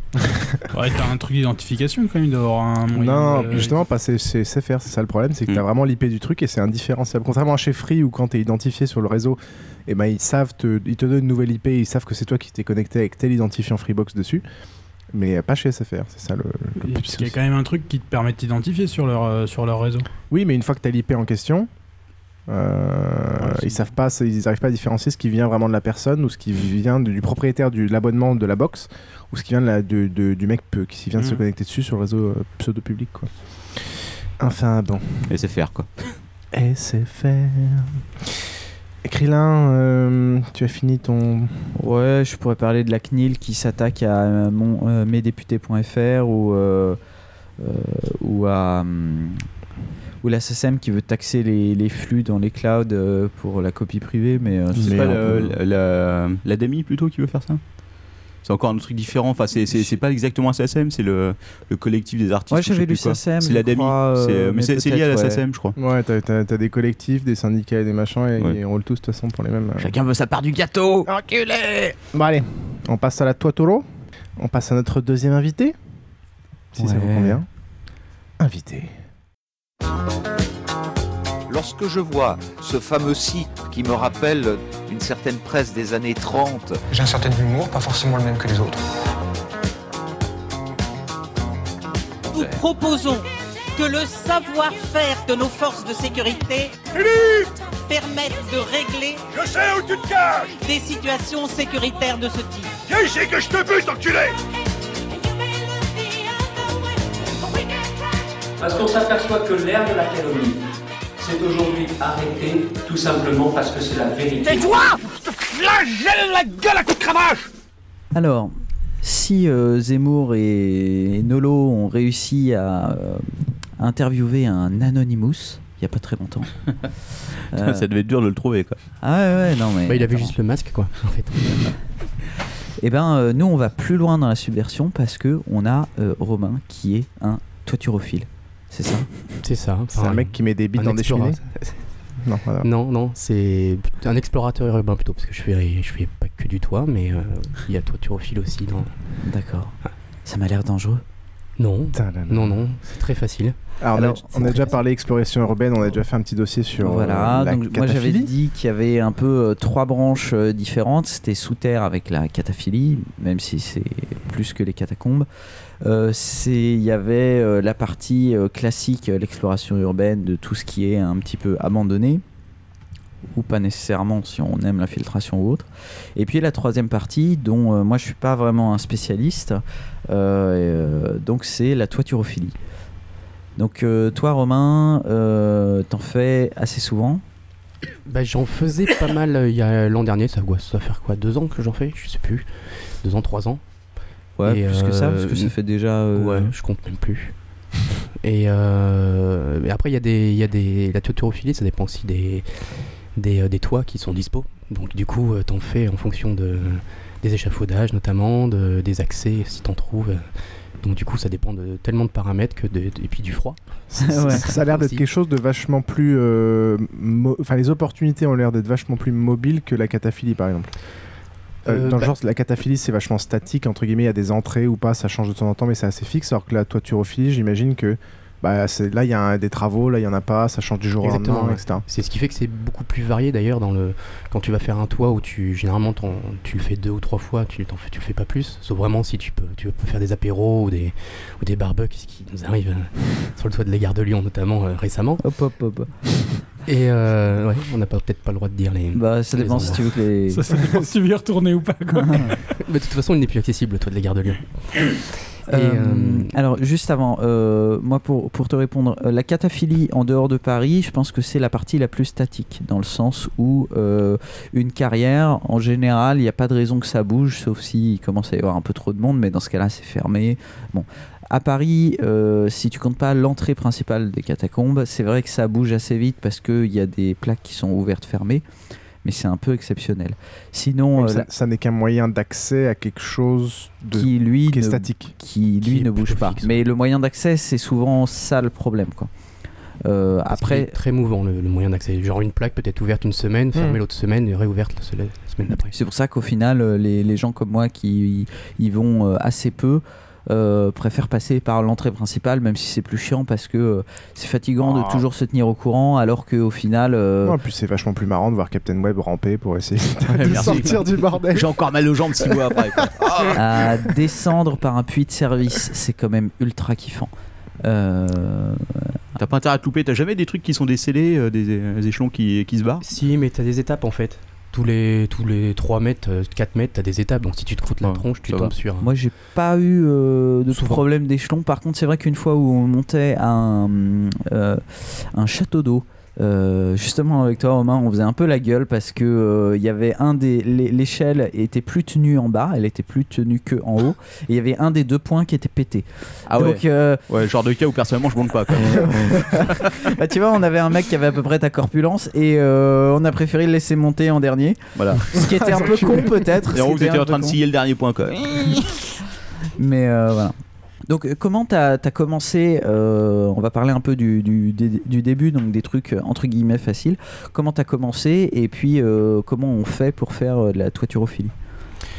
Alors comment j'ai commencé? Alors déjà j'ai commencé par des friches, euh, tout seul euh, sur Lyon. J'aimais bien les friches, mais c'était des friches genre les, les gares abandonnées dans, dans Lyon ou Paris. Après je t'ai rencontré, on a fait des, hum, des Une friches. belle histoire. Voilà, c'était une très très belle histoire jusqu'à ce que ça Eh oui, ta copine. Nous voilà. Euh, donc en gros euh, voilà j'ai on a fait des friches et tout. Puis après on, a on s'est intéressé au kata. On est allé dans les kata. Et puis j'ai eu un, un coloc qui lui faisait des toits. Ah, il en faisait déjà lui. Et ouais, il faisait des, il avait déjà fait le toit notamment le Panthéon à l'époque où c'était faisable. Et, euh, et on a commencé par, euh, par celui de, de- d'Alésia l'église Alésia qui était juste à côté de chez nous. Et, euh, et puis j'ai trop j'ai vraiment trop kiffé. Donc on a continué. Et puis ce qui est vraiment bien aussi avec les toits c'est que quand tu habites Paris tu peux décider à 11h du soir, euh, la bière à la main avec tes potes, euh, alors tu te fais chier de dire bon bah on, on va monter un toit, on sait que là il y a un échafaudage, on y va, on prend les appareils photo et puis on y monte. Alors que les katas, euh, faut, faut, faut vraiment connaître les. se tenir vraiment à jour des. des, des, ouais, des, des, des accès et puis surtout faut s'habiller, euh, faut avoir du matos quoi pour aller dans les katas un minimum, euh, des bottes, des trucs comme ça. alors, et puis tu reviens. Ouais. tu reviens t'es crade alors qu'un toit tu, tu, tu vas en costard et puis tu ressors. en- tu Ouais, le, problème des, des katas, surtout quand, quand t'es pas trop à jour avec les entrées, c'est qu'il te faut, euh, en habitant Paris, une heure, une heure et demie pour arriver à la partie où ça devient intéressant. Et quand tu repars, euh, pareil. Donc euh, si tu décides, si tu as trois heures devant toi, euh, tu vas faire une demi-heure sympa. Et tout le reste, ça va être euh, de la marche. Donc c'est sûr que c'est pas... Exactement. Après, ça dépend aussi de ce que tu aimes aussi dans l'explo. hein. Je sais que toi, c'était pas, pas ton truc, mais euh, moi, j'aime bien me poser euh, 3h30 dans une salle, dans les katas ou sur un toit, et puis prendre euh, pendant 3h30 une photo, tu vois. Si t'es plus explorateur, euh, je flâne, je me balade, j'aime euh, j'aime l'adrénaline et tout, là, c'est vrai que tu, tu vaut mieux faire un toit et puis tu fais ça en une heure et puis tu, tu redescends, tu vois. Euh, moi, clairement, mon kiff, c'est visiter des lieux. Et donc, c'est vrai que des hangars vides, je me fais chier parce que c'est vide, al- alors qu'une succession de salles où il y a des choses différentes à voir. C'est pour ça que les toits, pour l'instant, outre le fait que je suis pas parisien, donc c'est sûr que c'est un peu plus compliqué. Parce que euh, si tu décides de le faire sur Paris où il y a des beaux monuments, euh, bah faut que tu partes avec le dernier métro ou alors tu peux toujours dormir chez moi, tu le sais. Oui, je sais. Je te l'ai toujours dit. Mais ça, amène, euh, ça amène plusieurs questions. Ça, on a parlé d'équipement pour les katas. Est-ce que au final, enfin quand on parle, moi quand j'imagine la toiturophilie, ça va être un truc un peu plus sportif en termes à la fois d'équipement, mais tu as l'air de dire le contraire, et à la fois en termes de conditions physiques, à la fois généralement les accès, ça se résume à quoi? Et On pense à l'escalade, au machin, on voit les mecs qui nettoient les gouttières, tout ce genre de conneries. Est-ce que c'est vraiment de l'escalade ou est-ce que c'est vraiment euh, technique? Ou est-ce qu'il y a des moyens d'accès beaucoup plus simples et est-ce qu'on peut se limiter à des choses moins techniques? Pareil, là encore, tu as, plusieurs, euh, plusieurs types de toiturophiles, on va dire. Tu as ceux qui, euh, qui, euh, qui adorent gr- grimper, c'est des- carrément des grimpeurs. Et Ouais, les Spider-Man, voilà, euh. les Spider-Man, donc eux, euh, même pas besoin d'échafaudage, ils grimpent direct à même le, monument. quoi. Et euh, c'est des on- tarés et c'est une minorité. hein. Exact, oui, précisons le- la, la chose, mais de toute façon, c'est c'est aussi très très dur à faire et infaisable. Moi, j'ai essayé, j'y arrive pas. Donc, euh, et euh, non, moi, je suis plutôt euh, la facilité. C'est-à-dire, je vois un échafaudage, il y a toujours un, toujours dans quel que soit l'échafaudage, tu toujours un moyen de rentrer. euh, derrière le de, de monter enfin tu t'aides à Alors, du bâtiment et puis tu grimpes et puis Est-ce que est-ce que c'est vrai? Est-ce que maintenant tu vois de plus en plus d'échafaudages avec marqué alarme et tout? Ouais. Oui, mais Alors tous- vas-y, explique-nous comment on fait euh, pour, euh, enfin, entre guillemets, euh, comment, comment tu fais pour monter sur un toit et notamment toutes les problématiques des échafaudages et... euh, Bah, je, je vais prendre l'exemple de qui était un exemple très simple, celui de l'Opéra Garnier, qui n'est plus accessible aujourd'hui, donc je peux, le, je peux en prendre un exemple, qui est un toit sur lequel on, est, on a dû monter euh, une vingtaine de fois, et puis euh, bon bref. Dans, dans mes photos euh, sur, sur les toits, sur la toi- enfin, sur l'explo urbaine, j'avais pris des photos de, de Romain, notamment sur le site que j'ai mis sur Basincast. Et c'est les photos que vous pouvez voir avec les statues sur le fond rouge qui sont assez superbes. Merci. Et, euh, et donc en fait la seule difficulté c'était le vigile. Parce que souvent dans les, les toits des beaux monuments de Paris il y a toujours un vigile euh, un vigile qui est en bas où là, là, à ce moment-là c'était les pompiers qui fumaient leur clope et qui étaient dans la casbah juste à côté. Donc c'était après une, une fois que tu, tu vois pas de vigile ou que tu sais qu'il est pas là ou que le, le pompier est pas là il fallait juste à la de manière couillue euh, au culot quoi sauter la petite barrière tu passais derrière un derrière l'échafaudage et là tu avais juste deux échelons à monter et, t'étais- et puis tu étais dans l'échafaudage, un escalier, tout ce qu'il y a de plus simple et tu montais jusqu'en haut et là tu étais sur le toit et les toits des grands monuments de Paris sont prévus pour que les gens des gens s'y baladent enfin pas les- le touriste euh, lambda mais le, le- le technicien ou je, je sais pas le toiture euh, rologue qui répare le voilà Couvreur. le couvreur voilà Donc- Donc il n'y a pas d'alarme, de détecteur de mouvement dans les échafaudages euh, Si, si. Ça dépend des échafaudages. Euh, Il y, a des- il y a des alarmes, euh, des fois qui, qui sont là et qui ne marchent pas, des fois qui sont là et qui marchent, et dans ces cas-là, faut courir. Quand tu montes, tu cours vers le haut. euh, le, le... Moi, ça m'est déjà arrivé sur certains toits où on faisait sonner. Bon, bah, dans ce cas-là, on grimpe le plus rapidement possible. Donc, de toute façon, l'alarme fait du bruit, donc tu peux faire du bruit, et tu arrives là-haut, et puis de toute façon, le vigile, il va penser que c'est un pigeon, ou il- c'est- déjà, il faut qu'il se déplace. Sacré Déjà, il faut qu'il se déplace. Et euh, ce qui, moi, je me suis jamais fait euh, attraper. euh, D'accord, tu comptes sur la euh, sur la fainéantise humaine, quoi, qui est toujours à bon pari. Et tu passes par des endroits plus classiques, genre dans les immeubles, tu montes l'escalier, simplement il doit y avoir une échelle de secours au dernier étage souvent? Dans les, euh, Oui, oui, ça arrive sur euh, certains toits euh, qui- où tu peux passer par des bâtiments, euh, par des bâtiments voisins. Euh, voilà, je peux pas citer des exemples Oula, je précis. vois- je vous vois vous marrer, vous avez un exemple en tête. Mais clairement, c'est majoritairement c'est de l'opportunité de il y a des travaux et l'échafaudage est le principal accès pour ce genre de choses. En fait, nous, notre technique, c'est on grimpe, on voit un échafaudage, on grimpe. Une fois qu'on est là-haut, tu fais tout ce que tu veux, des photos et tout. Puis après, tu explores aussi, tu vois beaucoup de choses. Et tu explores euh, tous les, tous les bâtiments voisins, notamment si tu peux grimper sur le bâtiment voisin. Si tu vois une trappe, tu descends par la trappe, tu rentres Alors, dans attends, le bâtiment. euh, j'ai- J'aimerais juste terminer un truc euh, avant qu'on aille sur euh, l'explo. C'est. Il y a des fois où tu as été obligé de faire l'échafaudage par l'extérieur. Oui. Oui, là c'était. Et ça, c'est quoi euh, C'est lié, c'est-à-dire c'est lié à des. euh, bah, au lieu de monter dans l'échafaudage et ensuite tu es à l'intérieur et tout va bien, euh, tu grimpes à l'échafaudage parce que c'est une armature en métal, mais par l'extérieur, ce qui est bien sûr plus dangereux. Mais là, c'était lié à quoi? À des, euh, à des alarmes ou ce genre de choses? Là, c'est que c'est que tu sais que dans ce bâtiment-là en question, il y a forcément des alarmes. Hein, je ne citerai pas de grands musées à Paris. Ah, Et- donc- moi je pensais à certaines préfectures ou autres. Ouais, mais aussi, tu, ce sont les mêmes. Et donc, euh, tu sais que les alarmes marchent, là, euh, c'est évident. Euh, ou alors, c'est vraiment des branquignoles, hein, surtout quand c'est le deuxième lieu le plus gardé de Paris, après l'Elysée. Donc, tu sais qu'il y a des alarmes. Donc, dans ce cas-là, tu. En plus, tu as un petit coup dans le nez, donc le, le, le vide ne te fait plus peur. C'est au retour qui te fait peur quand tu plus le coup dans le nez, justement. Et, et voilà, puis tu grimpes par l'extérieur. Et c'est vrai que c'est un peu dangereux, mais bon, bon, quand tu Quand t'es bourré, tu t'en rends pas compte. Exactement, exactement. C'est ce qui te permet d'ailleurs de monter Euh, des grues aussi. Ouais, Tiens, va- c'est- c'est- vas-y. Juste une question, euh, c'est quoi le plus haut où t'es monté à Paris? Euh, Sans, griller, euh, oui. à la main, à l'extérieur. Euh, T'as vu, ils avaient fait un film là-dessus avec un mec qui venait des îles.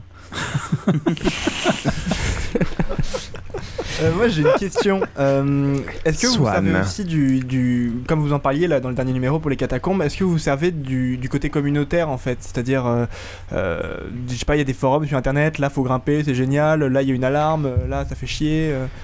C'est un milieu qui est assez protecteur, non? Bah, c'est à la fois ouvert et, protecteur. En fait, nous, on a, euh, dans nos jeunes années folles, on avait un site perso, un wiki perso euh, qu'on avait monté et, sur lequel on avait une carte euh, Google Maps et on répertoriait tous les. et on était une petite dizaine et on répertoriait tous les points qu'on avait fait ou qu'on n'avait pas fait, qui étaient potentiels et pas, ou pas. Donc c'était vraiment pas mal ça. Euh, et puis c'est vrai que donc ça c'était en interne dans notre petit collectif d'explorateurs on va dire et après nous ce que c'est vrai que tu as des forums sur le sur le net euh, t'en as un qui est hyper connu, là, c'est Kazone, donc euh, celui-là, voilà. Puis t'en as d'autres beaucoup plus cachés, où faut être pistonné, où tu. Et, euh, et qui te permettent justement de, de- découvrir d'autres personnes. Et, mais sur le forum en question, t'as pas les accès, ils te disent pas, ils te donnent rien. C'est juste après toi, tu vois que tel bâtiment, bah, il y a telle photo de ce bâtiment-là, donc a priori il est accessible, donc a priori il y a peut-être un échafaudage, ou alors le mec c'est un, un barré et, tu les reconnais de toute façon à force de voir leurs photos et de, de- de- quand tu te pointes au pied du bâtiment que tu, tu vois pas d'échafaudage, donc là tu te dis euh, non, dès qu'il poste une photo, lui j'irai pas dans, voir le bâtiment.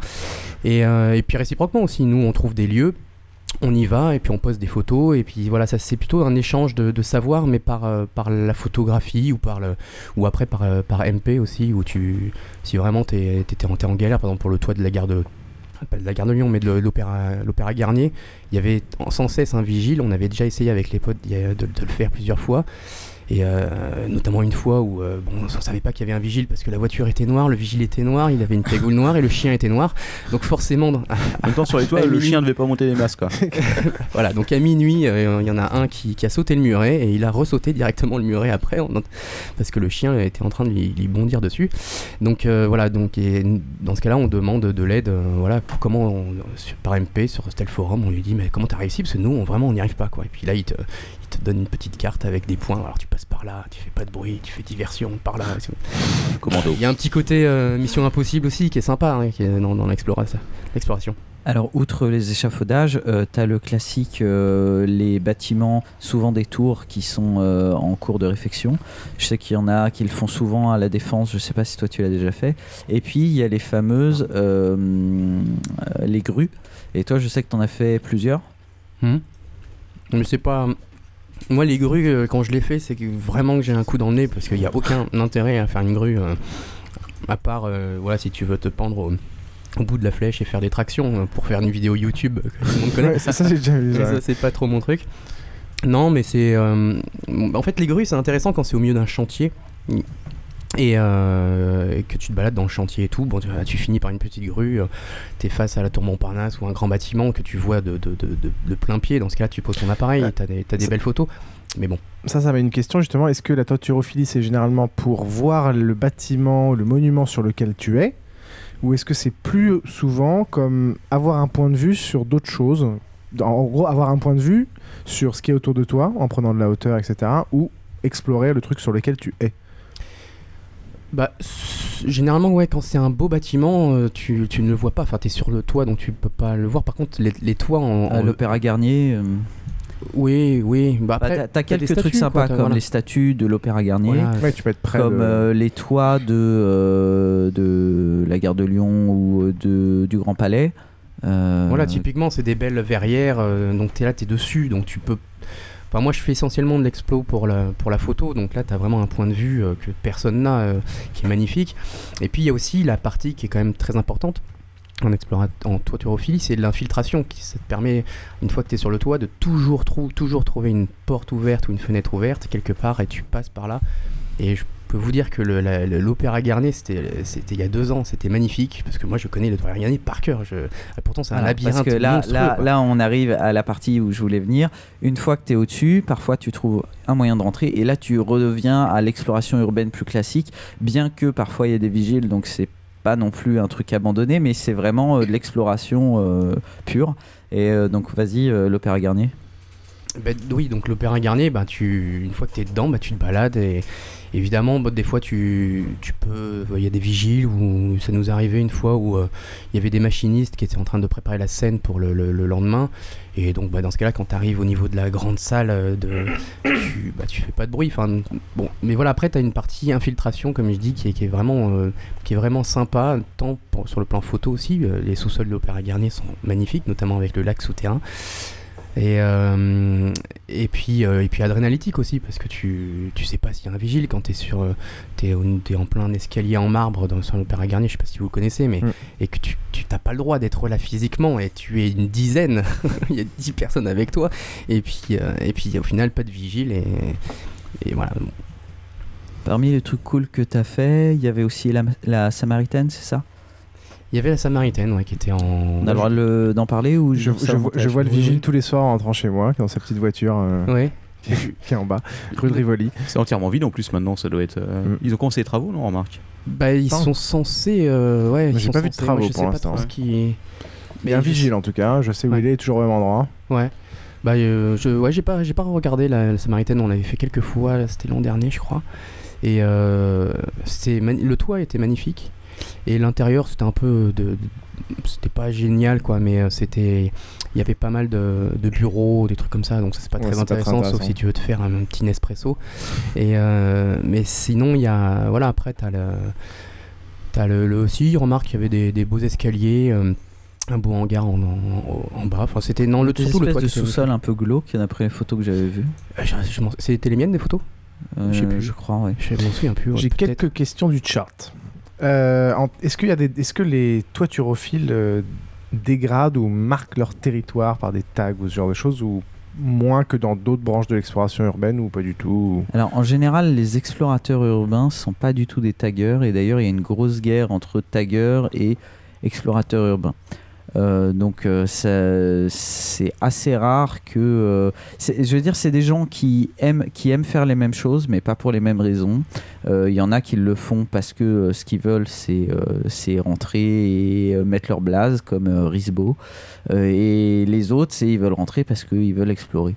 Donc déjà pour les tags, euh, je suis pas trop d'accord. Par contre, c'est vrai qu'il y a des explorateurs qui euh, n'hésitent pas à casser pour rentrer et ça moi je le fais pas mais euh, je sais qu'il y en a d'autres qui le font et il y a aussi des explorateurs qui une fois qu'ils sont et ceux-là je les aime pas trop une fois qu'ils sont dans un lieu abandonné considèrent que bah, c'est pas grave on peut s'amuser on peut péter des vitres on peut péter des trucs donc euh, euh, c'est vrai qu'il y a des explorateurs qui dégradent maintenant, les tags, je sais pas. Alors, je sais pas pour la toiturophilie, Romain.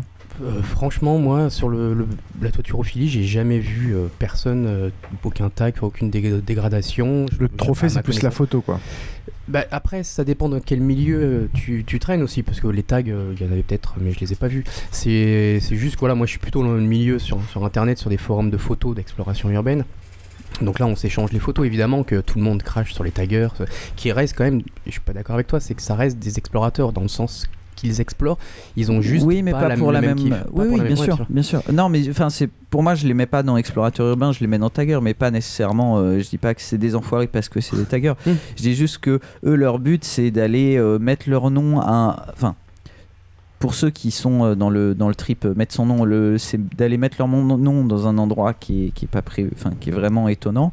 Là où nous, le but, c'est de rentrer. Alors après, c'est vrai que tu as les explorateurs euh, qui sont là pour faire des photos, tu as les explorateurs qui sont là juste pour le kiff. Enfin, tu as, différents types d'explorateurs, mais c'est pour ça que je dis qu'on a les mêmes buts que même euh, les paintballers ou les airsofters, ouais. mais, euh, mais qui pas, les mêmes, pas. euh, pas les mêmes motivations. Parce que t'as des explorers qui sont là juste pour mettre par les fenêtres euh, les modestes qui se foutent à poil de l'autre côté. Il suffit de trouver C'est un marrant bon endroit, parce que- t'as pas besoin d'explorer très C'est marrant parce qu'il y a une remarque sur Yeti sur le forum hier euh, qui était euh, Captain Web, euh, s'il en fait, c'était uniquement justement pour ça, pour Ah aller oui, bien mater sûr, ouais. euh, à travers les fenêtres. Ah, tout à fait. ouais.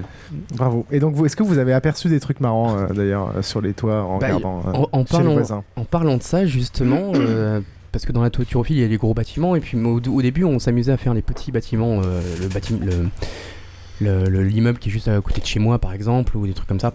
Donc du coup, euh, T'as vu ta meuf euh, et, j'ai pas vu ma meuf, j'ai vu, on a vu une meuf, euh, donc on était trois, on se baladait sur un toit, et puis évidemment le plus pervers d'entre nous, qui évidemment n'était pas moi, puisque je suis passé, voit une, une femme en train de, une très jolie, très jolie fille en train de se coucher.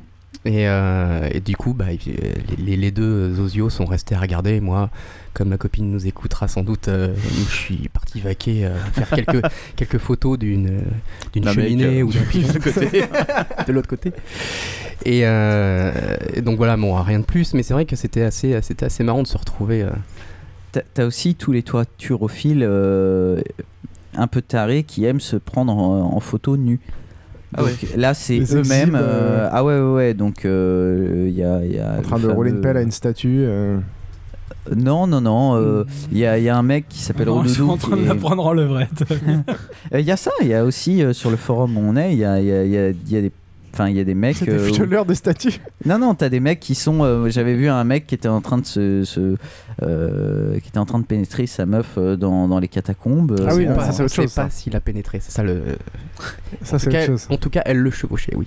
Oui. Et c'était il y, a pas mal, il y a pas mal de trucs et il y a un mec qui est hyper connu dans, dans la communauté qui s'appelle Rodoudou qui adore se prendre en photo à poil à euh, en, en haut des toits euh, parisiens à l'aube avec le soleil qui perce en face c'est quand même assez du délire Qui adorait. Il fait des Il teuchas pour s'appeler maintenant, il a- Rodoudou ou il il, a fait ça euh, normal Ah. Hein Donc il ne fait plus ça. Il fait des teuchas ou il fait ça normal Non, non, c'est des photos artistiques qu'il essaie de faire quand même. C'est c'est fou. Imaginez le truc, tu vois, où t'as l'homme nu au fond avec un éclairage de barjo. Et pareil pour, euh, pour, euh, la fameuse witch dont on parle. C'est juste que. Voilà, c'est des photos artistiques. Leur kiff, c'est juste. euh, Tu vois les gargouilles, les gargouilles s'habitent, les gargouilles. les- Exactement. C'est charmant. Exactement. On nous pose des questions sur le chat sur les risques. Alors à la fois les risques physiques, à savoir bah, voilà, toiturophilie, on imagine que ça peut être un peu dangereux de tomber, et les risques, euh, on avait déjà parlé la dernière fois pour, les cat- pour la cataphilie, euh, des risques euh, légaux. Et euh, qu'en est-il pour la toiturophilie? Pour la toiturophilie, écoute. C'est le euh, risque Playmobil. Moi, je me suis, je me suis fait choper euh, qu'une, que, non, enfin deux fois. La première fois, c'était donc la, la- la préfecture de police où euh, on n'a rien eu. On, on- voilà, on s'est. Ah ouais, vas-y raconte l'anecdote euh, rapidement euh. Bah, c'était euh, donc bah, la préfecture de police de Paris n'est plus accessible, c'est pour ça qu'on peut le raconter. Mais c'est juste que comment on s'est. Voulait c'était pas faire- toi c'est quelqu'un que tu connais Voilà. de toute façon, je ne suis que romain. et euh, donc, on voulait faire, euh, on voulait faire Notre-Dame. Et, euh, et puis, on n'a pas pu faire Notre-Dame parce que l'échafaudage était trop difficilement accessible. Et on, euh, donc, du coup, on commence à rentrer. Euh, vers le, métro, je pense, pour euh, redescendre vers le sud. Et là, on voit un échafaudage. Donc, on avait un petit coup dans le nez. hein. On voit un échafaudage euh, magnifique avec des beaux dessins magnifiques que je j'avais pas reconnu sur le coup. Et, puis, évidemment, un passage sous cette euh, palissade euh, magnifique. Et donc, du coup, euh, bah, moi qui étais sans doute le plus bourré d'entre nous, commence à passer direct sous la palissade? Et je vois les, autres commencer à hésiter. Bon, évidemment, je suis passé donc ils me suivent. Et puis on monte justement par l'extérieur de l'échafaudage parce que ça va plus vite et puis parce qu'il y avait aussi pas mal de et on arrive là-haut et c'est à ce moment-là que je demande à mon pote au fait on est en train de monter quel toit? Et là il me sort bah écoute on est en train de monter la préfecture de police de Paris et là je fais ah ouais merde Euh, d'accord ok donc euh, voilà on, on se balade sur, sur le toit c'était euh, c'était magnifique Euh, ma- malheureusement on n'avait pas nos appareils photo à ce moment-là et, et puis pour rentrer, bah, on, est, on a fait à peu près le même chemin, mais plutôt vers la façade nord. Et évidemment, bah, là, à ce moment-là, donc il y a un, co- Ouais. un acolyte qui saute. ce que tu m'as dit c'est vous vous êtes rendu compte que euh, c'était moins facile mais que vous aviez la flemme de faire le chemin Oui, voilà, bah, c'est ça, exactement ça. En fait, on avait fait le tour du bâtiment, fallait revenir de l'autre côté du bâtiment pour passer par euh, l'endroit facile où on était passé. Et nous, on était vraiment sur la façade nord, là où il y a l'entrée principale de la préfecture de police. On se dit, ouais, ça va passer, ça va passer, ça va passer, hein, comme dans la fameuse chanson des, des VRP. Donc, du coup, on descend. Et euh, là, euh, il y en a un qui part, qui saute la, pali- la, la palissade. Alors, ce qui était marrant, c'est qu'on était derrière la palissade. Et en fait, la préfecture de police de Paris, tu as 3-4 flics qui font le tour en permanence. Et donc, euh, nous, on était derrière la palissade. Et à un mètre de nous sont, passés les trois flics qui faisaient le tour. Donc, on les voyait à travers les trous de la palissade en bois, qui était en bois. Et euh, donc, une fois qu'ils ont fait le tour, le, premier, euh, premier acolyte qui saute. Nickel. Moi, je saute. Nickel. Le troisième qui saute.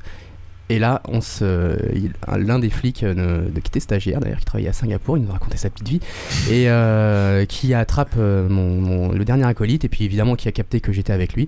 Donc du coup, ils nous ont, ils nous ont récupérés, ils nous ont pris nos, nos, nos papiers d'identité, et puis, euh, puis on- en fait, on a fait que causer avec le stagiaire qui, qui s'est baladé à Singapour.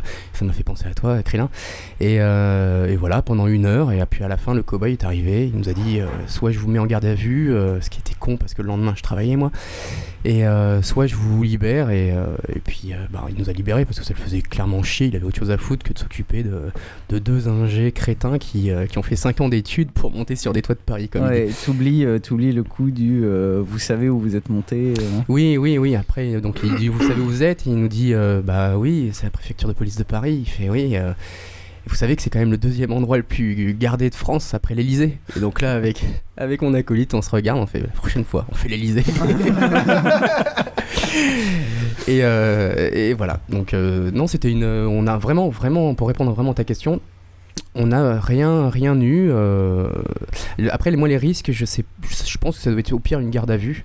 Ça dépend des lieux, quoi. Clairement. euh, Bah, si on l'a pas eu avec la préfecture, euh, je pense après, voilà, si tu montes un Louvre ou un Ouais, Orsay ou autre, faut là, tu tomber peux sur le mec le bonsoir aussi, si ça se trouve. il- Exactement. Il aurait pu vraiment vous casser les couilles Bien et, sûr. et pas faire que la garde à vue, quoi. Il Ah peut bah, y avoir des sûr. chefs d'inculpation derrière. Complètement, complètement. Et ça, moi, ça m'est arrivé, pareil, de, on avait monté là une grue. Et euh, on s'est fait. Bon, là, c'était une histoire assez euh, sympathique d'ailleurs. Donc, on, pareil, on est toujours torché. En fait, les, les gens, ils vont, ils vont- les gens, ils vont penser que c'est que des mecs qui se bourrent la gueule. Mais oui, bah oui. L'explorateur est un est un vil. Euh, donc voilà, on était, on avait bu un coup et puis là on, voit la, la, la grue euh, bah, qui est encore accessible aujourd'hui, donc je vais pas la dire. Et on se fait, euh, on se prend en photo avec nos iPhones en flash là-haut. euh, C'était n'importe quoi. Ouais, forcément, t'es Et donc, repéré de loin, quoi. Évidemment repéré par le vigile qui appelle les flics, une voiture de flic qui. Attends, il vous demande, il vous demande de descendre, non Ouais, il nous, il nous demande de descendre enculé. Voilà, c'était ses termes. Donc évidemment, nous on descend. Vous pouvez nous parler correct- correctement. Enfin, c'est- il y a un minimum de Non, civisme. c'est pas ça. Tu, lui as- tu m'as dit la, la première fois, euh, il nous a dit de descendre, on a fait ouais, ouais, et on est resté une demi-heure de plus. Non, peut-être pas une demi-heure, mais c'est vrai que bah, tu dis voilà, je vais, prendre, je vais prendre ma dernière photo. Puis bon, on était un peu en mode euh, on nargue. Après, quand on a vu les flics, là, on était un peu. Enfin, surtout qu'en plus, ils, ils sortent de la- leur bagnole et tout avec leur les gyrophares. C'est vrai que c'est impressionnant. Ça force en tout cas le respect. hein, Ça doit que faire des jolies photos, non, ça? Bah ouais, ouais. Et euh, donc du coup, les flics nous arrêtent et tout. Et, euh, et, et là, c'était assez magique.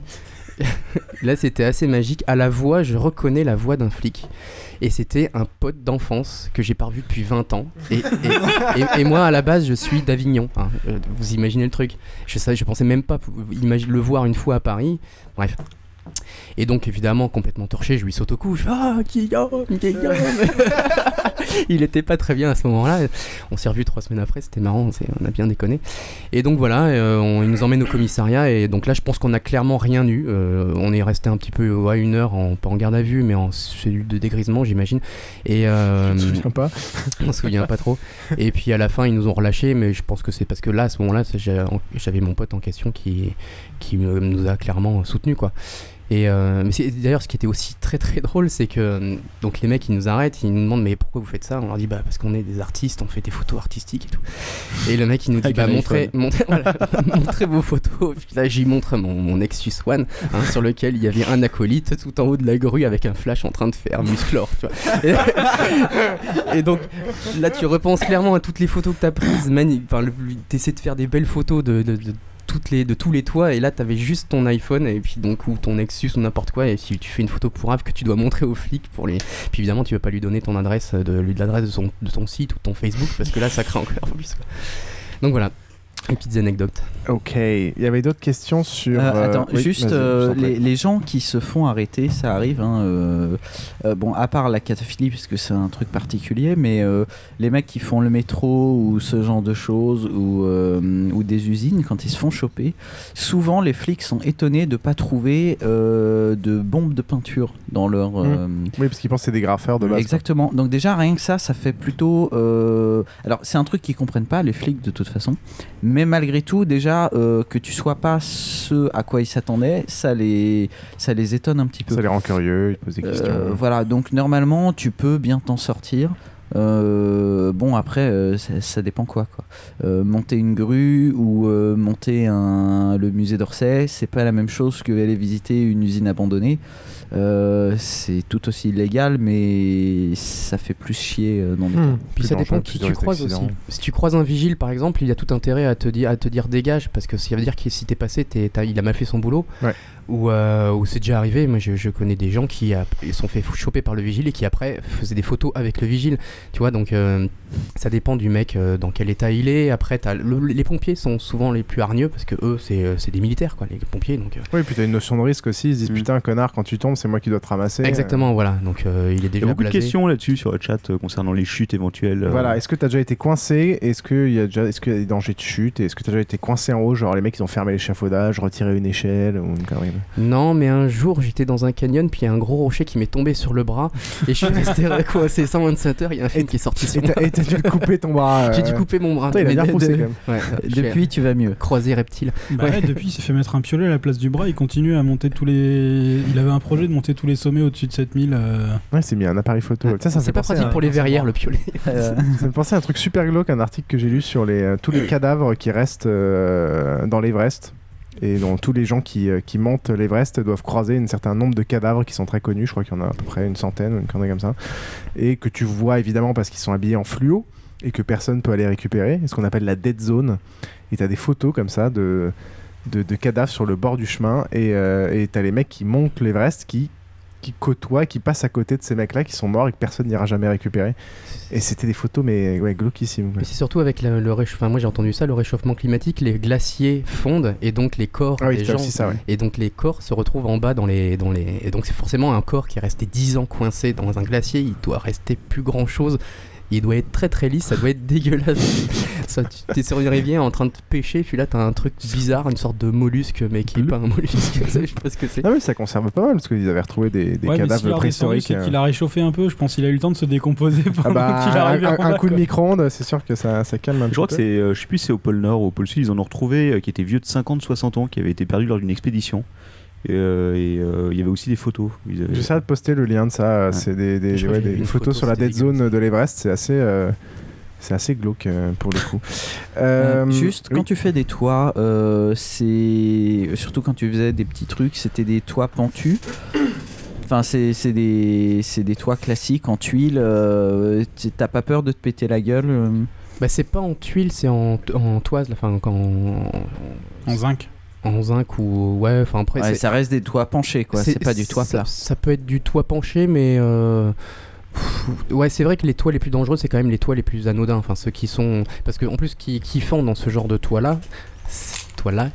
C'est euh, c'est de- d'aller de toit en toit et de vaquer. Tu, tu peux marcher, tu peux as des balades qui peuvent durer une heure où tu vas de toit en toit et à la fin tu redescends par un autre échafaudage que tu n'avais même pas vu, que, tu, tu croises parce que tu étais sur, sur un toit et puis tu te balades. Et, et, euh, et c'est vrai que là c'est un peu plus dangereux parce que passer de toit en toit, ça te monte, t'oblige à monter des, échelons qui sont pas forcément bien, bien montés, enfin en tout cas sévèrement euh, rouillés et attaqués. Et euh, puis tu as des toits pentus où dans ce cas-là tu montes sur la. Enfin tu, tu- restes sur la tranche, enfin après c'est. Voilà, et moi, moi bizarrement, j'ai quand même un peu le vertige, dans, surtout dans ces moments-là. Et euh, donc, enfin, c'est- c'était pas trop mon kiff de faire ces trucs-là. Puis pareil, sur le plan photo, il n'y a pas. À moins de te retrouver devant un grand bâtiment, la Madeleine, ou n'importe quoi, ou de là, c'est. Enfin, ça nous est arrivé il y a, je sais plus, il y a trois ans, où on avait fait un, un toit complètement anodin, mais pile devant l'Arc de Triomphe. Donc là, t'as un- une, vue magnifique sur l'Arc de Triomphe, et donc on s'est régalé. C'était c'était en plein hiver d'ailleurs, on s'était bien Et euh, voilà, donc euh, il y a une certaine notion de dangerosité, mais Quand tu fais les églises aussi, je crois, euh, les, les- les toits des églises sont assez pourris, euh, super pentus. Oui, mais tu montes pas sur le toit dans ce cas, tu es sur la gouttière ou tu, restes sur l'échafaudage en fonction de Ouais, l'église. ça m'a l'air vachement safe la gouttière. La franchement, quand tu. Souvent, t'as plus d'un mètre de large hein, euh, sur le. t'as Ouais, c'est hein, c'est des mais- trucs costauds, Ouais. euh. Ah non, non, c'est monstrueux ces C'est gouttières. prévu pour être entretenu ces machins-là. Et puis bon, après, ce qui est bien avec les églises, c'est que tu as souvent accès au comble. Donc, tu, tu- une fois que tu es sur le toit, avec le, simple échafaudage, bah, tu trouves une petite porte et une petite trappe, tu passes au comble. Et une fois que tu as accès au comble, déjà, les combles d'une église, c'est magnifique.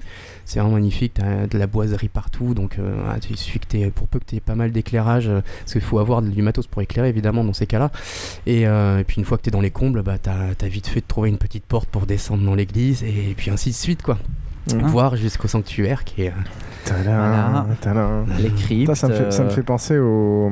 J'étais à Reims il y a quelques semaines et tu avais des photos de le jour où la cathédrale de Reims a flambé. Et tu avais le. En fait, les gargouilles se sont mis à. Donc tout le toit, tout le plomb a fondu en fait. Et les gargouilles se sont mis à, à cracher du plomb fondu.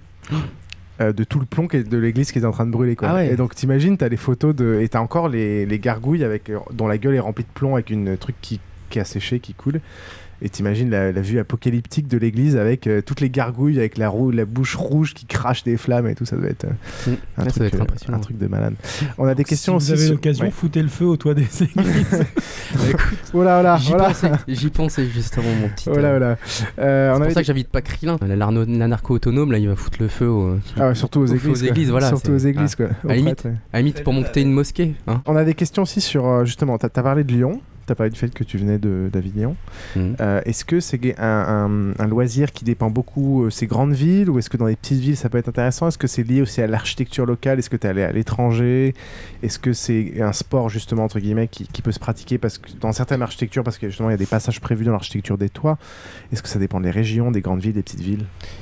Alors, pour les, juste pour les toits, tu me parles Parce Ouais, que, tout à fait, pour les toits. Pour les toits, tu peux en faire partout. Tout, dès qu'il y a un échafaudage, euh, même dans, dans un petit village euh, fin fond du Périgord, tu peux trouver un échafaudage. Bon, il sera de 3 mètres de haut, mais tu seras fait du toit. Sauf du toit, que bon, s'il y a des, des, des bâtiments sympas pas loin, c'est plus sympa que euh, dans ma petite ville de banlieue où tout ce que je peux voir c'est le marché quoi. Et euh, Arrête de cracher sur la banlieue comme ça. T'es vraiment enculé. Tant que de toute façon, pas ils vécu, ont, tu sais pas ce que c'est. ils ont déjà accès au toit pour balancer les frigos là sur les. Bon, je vais faire les quelques blagues euh, qui se sont accumulées dans le chat et autres. Euh, pas trop de tuiles. ok. Euh, Est-ce que les pigeons sont plus cons là-haut Euh, Pas de danger de collision avec Mary Poppins. Ce qu'il dit, c'est que c'est de la chatroom, mais en fait, il a tout imprimé. c'est Ouais, minable. ça, ça vient du forum. C'est minable. Euh, ça, c'est euh, c'est Barberousse. Et Yann nous demande s'il y a des explorateurs inscrits, euh, des toiturophiles inscrits à l'UMP, mais je vois pas pourquoi il se pose cette, euh, cette question. C'est pour Krillin, il paraît. Voilà, c'est tout. Oui, je, je capte pas non plus. C'est pas grave. Non, mais c'est rien. Et sinon, euh, sinon oui, t'as as fait euh, des tours en Belgique toi. Non. Non, non.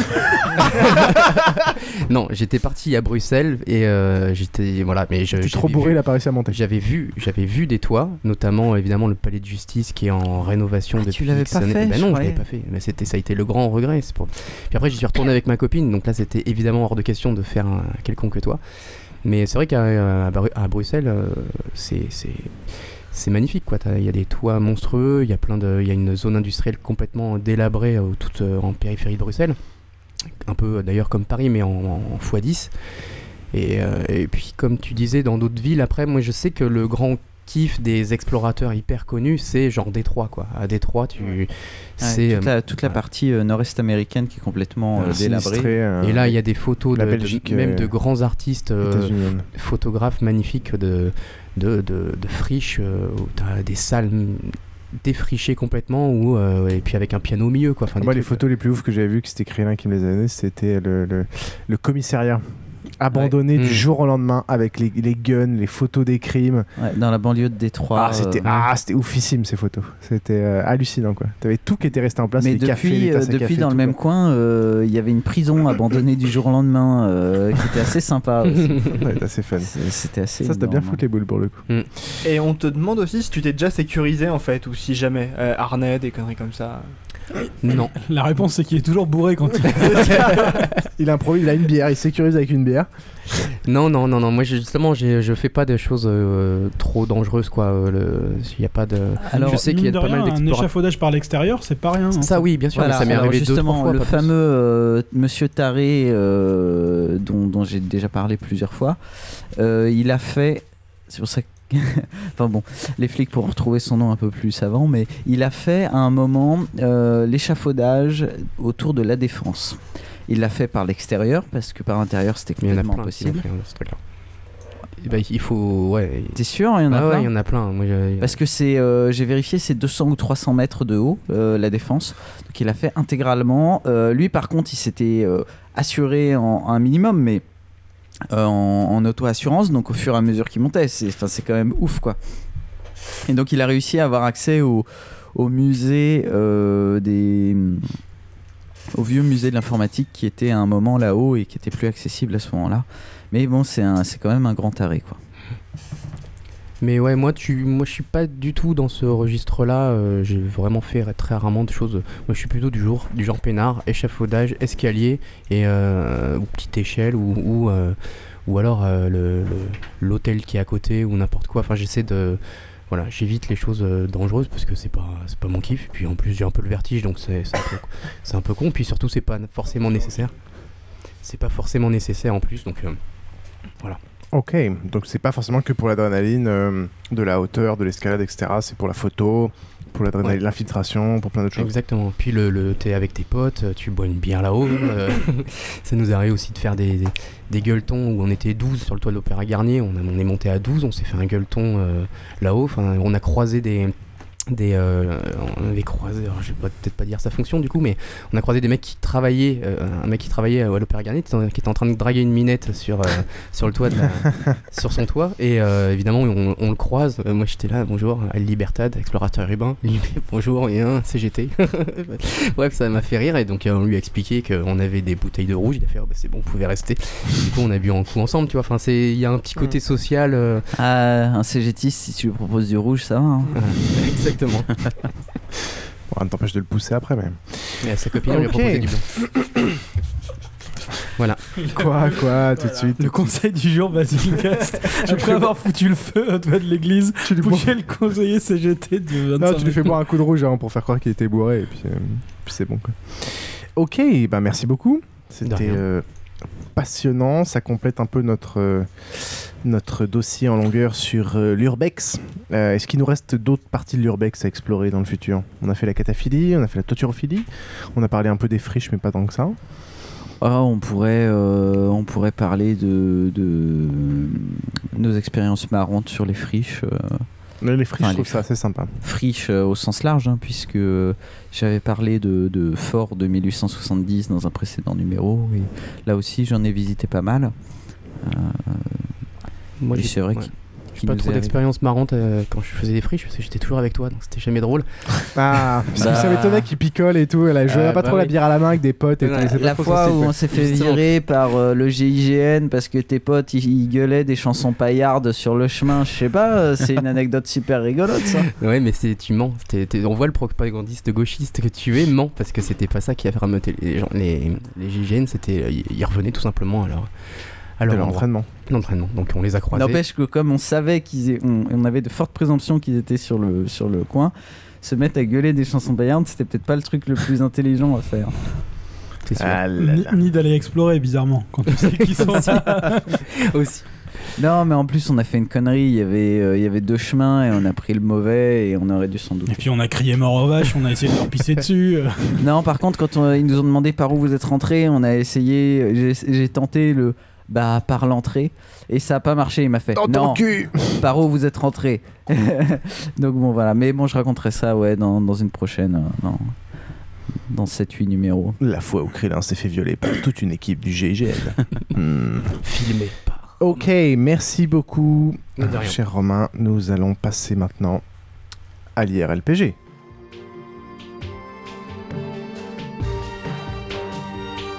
Il est 3 heures du matin. Les Parisiens sont endormis. Ils ne se doutent pas que sous leurs pieds, clandestinement, des inconnus creusent des galeries et des tunnels interdits. Le jour, Philippe est fonctionnaire.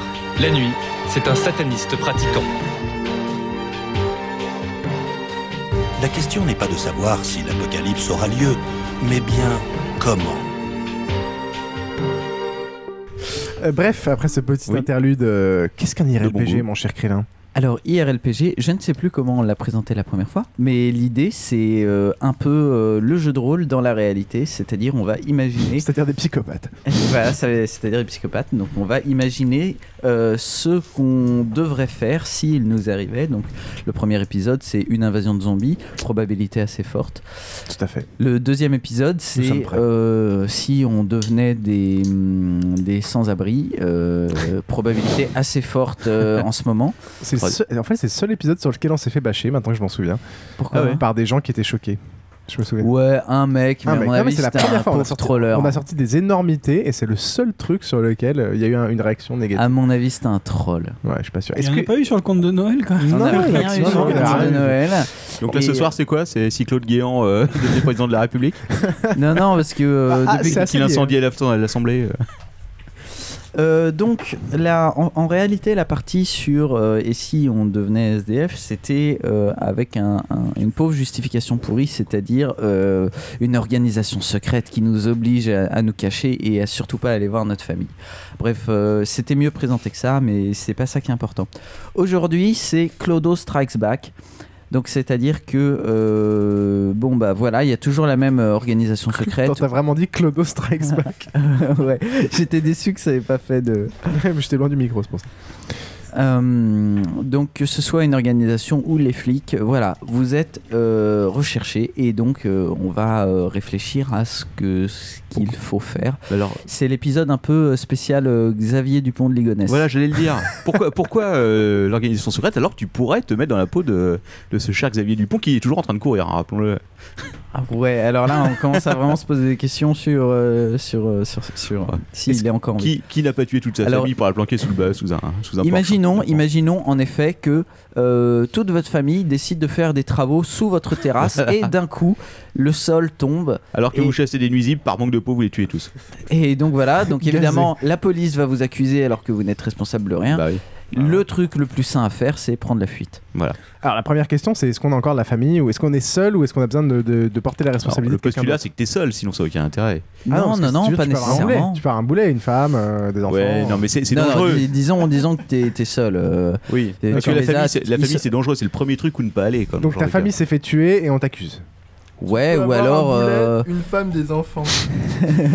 Ta famille s'est fait tuer, ils ont retrouvé euh, ton ADN sur l'arme du crime et euh, mais t'étais bourré, tu te rappelles de rien, mais t'es sûr que tu l'as pas fait. Ah bah évidemment, Donc je qu'est-ce que tu fais euh, déjà? Est-ce que euh, tu vas te planquer dans la campagne profonde? Est-ce que tu quittes le pays euh? Ah bah moi j'ai tout prévu. J'ai ma liste. Alors vas-y. Putain, il a vraiment fait une liste en plus. Je, je tiens à dire aux autorités qu'évidemment que je, Ça, je- fait un an qu'on en parle dessus. Non mais on était, on est, on est des grands rôlistes et forcément tout ce genre de petites conneries a été pensé. C'est c'est forcément arrivé une fois d'être recherché par les flics. Vous êtes rôlistes d'ailleurs les deux, les deux invités. Est-ce qu'il y a des rôlistes parmi vous? Ancien. Anciens C'est plus le temps, malheureusement. Ouais, comme, tout, comme tout le monde n'avait plus le temps. Euh, donc je tiens à dire aux. Krillin, il a le temps. Non mais lui c'est Et une il sorte de reproche à tout le monde de plus l'avoir. Moi c'est mes joueurs qui n'ont pas le temps. branleur. Euh, donc je tiens à dire aux autorités évidemment que tout ce que je vais révéler ce soir euh, sont des choses que je, que je n'appliquerai plus en cas, fait. de, en cas de problème et qui sont des choses obsolètes. Je ne parlerai donc que uniquement des, des choses obsolètes. Voilà. Les travaux qu'il fait sous son porche euh, sont uniquement à but.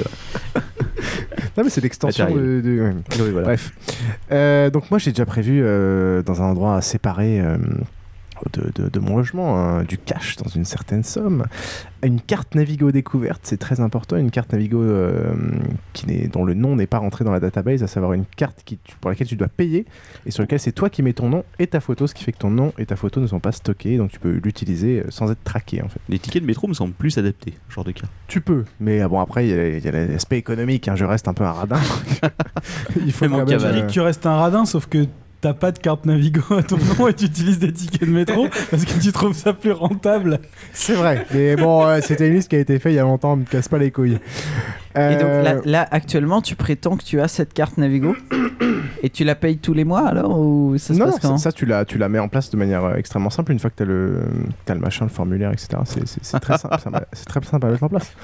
Tu as juste à payer une somme, euh, Ah, tu payes une- ta somme cash, euh, c'est pas lié à ta carte bleue, c'est pas lié, c'est lié à rien, et c'est toi qui mets ton nom et ta photo dessus pour que les contrôleurs puissent checker ton identité sans que tu sois rentré dans la, dans la base de données de la RATP. C'est fait pour les paranoïaques qui veulent pas que voilà, qu'on puisse traquer leurs mouvements, par exemple. Tu devrais savoir ça, toi.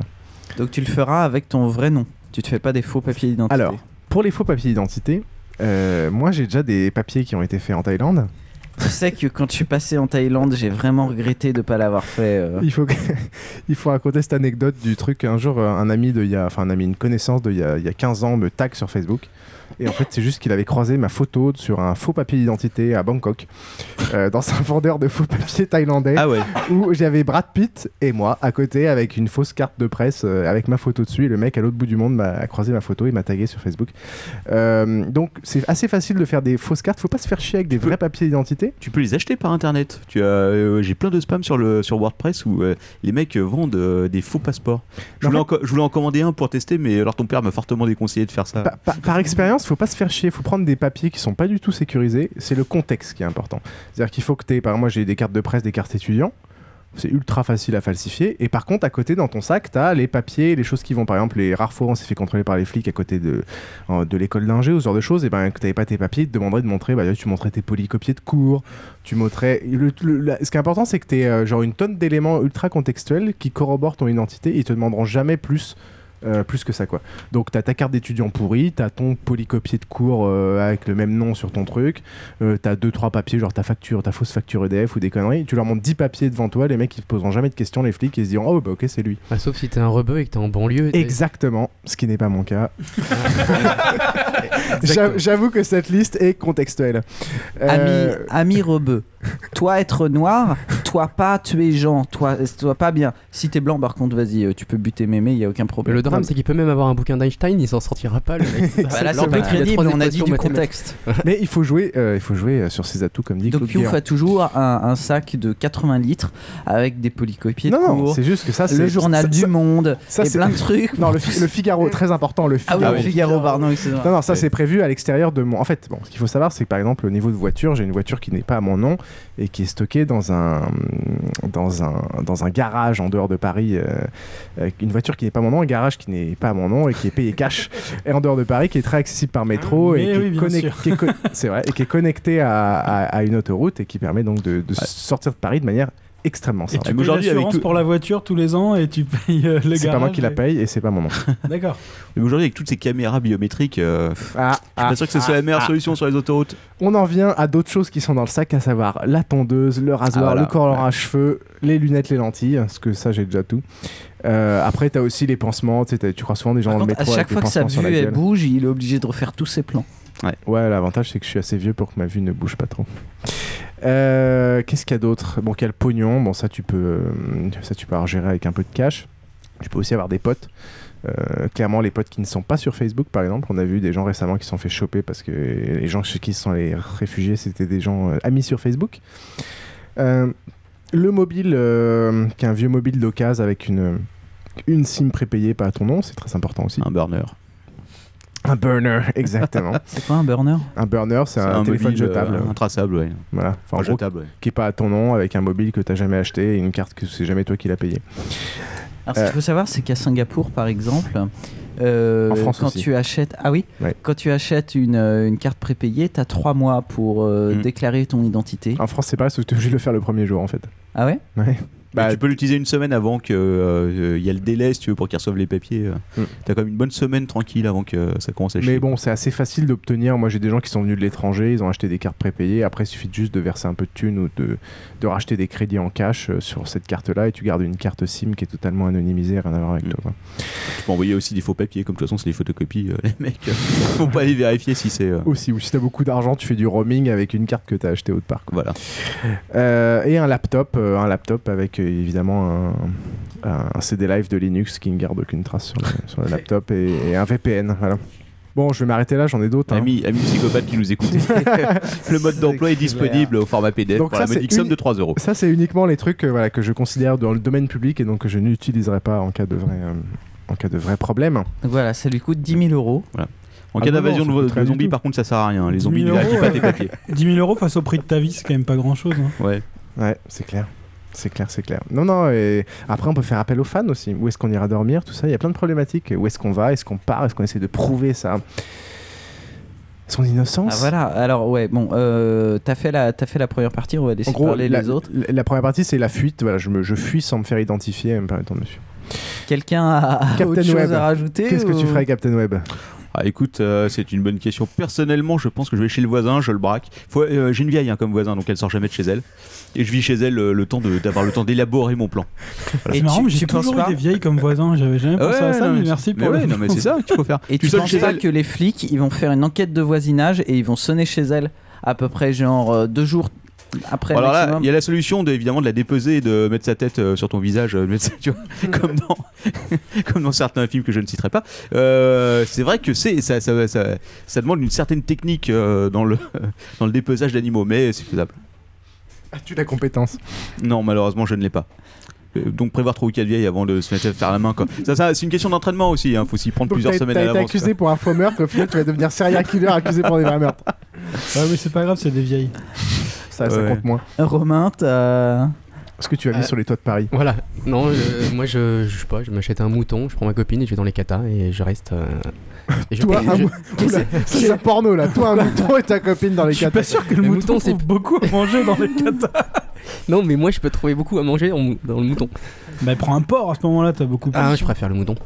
Ouais, mais tout est bon dans le porc. C'est caches côté musulman. T'es plus dans le confort là. Il y a un moment où. Oh la vache. Donc tu prends ta meuf, mais c'est le premier qui dit ça. hein. Oh, bah bien sûr. D'accord. Bien sûr. Si, Bah, je sais qu'elle euh, va écouter, donc j'y pense. Ah oui, mais. Ça reste quand même un poids lourd. Hein, Ouais, dire. les proches, Euh, parle des pas, trucs, parle pas euh, comme ça de sa meuf, c'est un élément, c'est un élément qui, qui aura tendance à te faire mais, choper. non mais vous euh. avez oublié qu'il y a s'il y a plus de moutons il y a à manger j'ai encore ma meuf voilà Ah, c'est ça c'était pour- simplement pour ça Ah, il faudrait que je prenne une nana un peu plus. Ouais, Mais Bah, dans les catacombes, il y a peut-être moyen de chasser, effectivement, et les mecs euh, qui viennent. les tu chasses les cataphiles, quoi.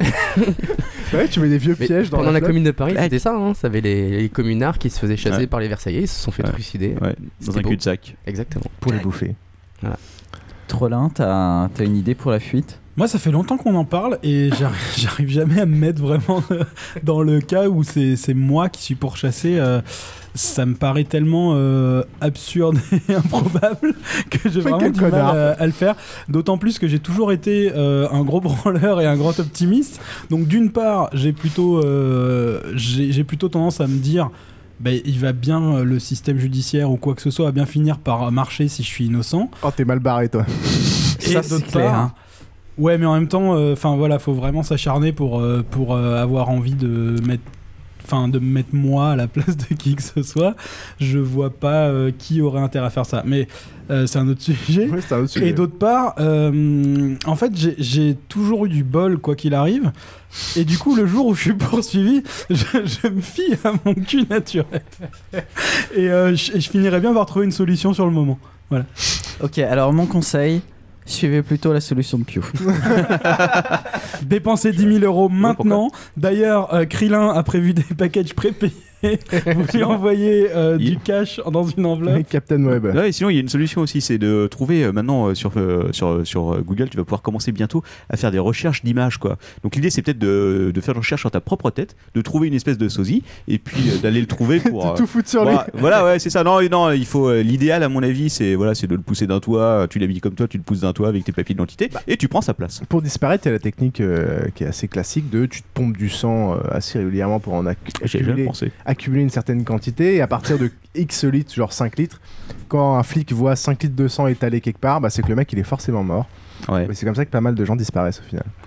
Mais Parce euh, que- J'y avais jamais pensé. voit que Moi, j'ai un de truc sang pas comment il mal peut aussi. remonter à la, à la c'est que j'ai un. Non mais il, il sait identifier par ADN que c'est toi. ah ok ok, ok. Ou pas, euh, mais ça généralement il y arrive. Et par contre, un flic, quand il voit qu'il y a 5 litres de sang, un mec s'est vidé de 5 litres quelque part, il est forcément mort euh, cliniquement. Quoi. Un Parce que corps toi tu l'as pompé euh, bien avant. Est-ce qu'ils peuvent pas détecter que le sang est euh, à une certain, un certain âge? Non. Si, mais c'est faut, compliqué. le- faut, faut que les mecs ils se donnent les moyens de le détecter aussi. quoi. T'as t'as pas toujours les moyens des experts, euh, Non, et et puis- ni la techno des Et experts. à puis c'est chaque du fois, sang quoi. qui est séché, tu fais ça dans un endroit. euh, Quand tu retrouves un corps sans le sang, c'est un vampire. Mais quand tu retrouves Voilà. le sang sans le corps, c'est quoi Un anti-vampire? Non, un, un c'est un mec qui s'est fait trucider, dont le corps a été déplacé autre part pour pas être identifié ou s'en débarrasser.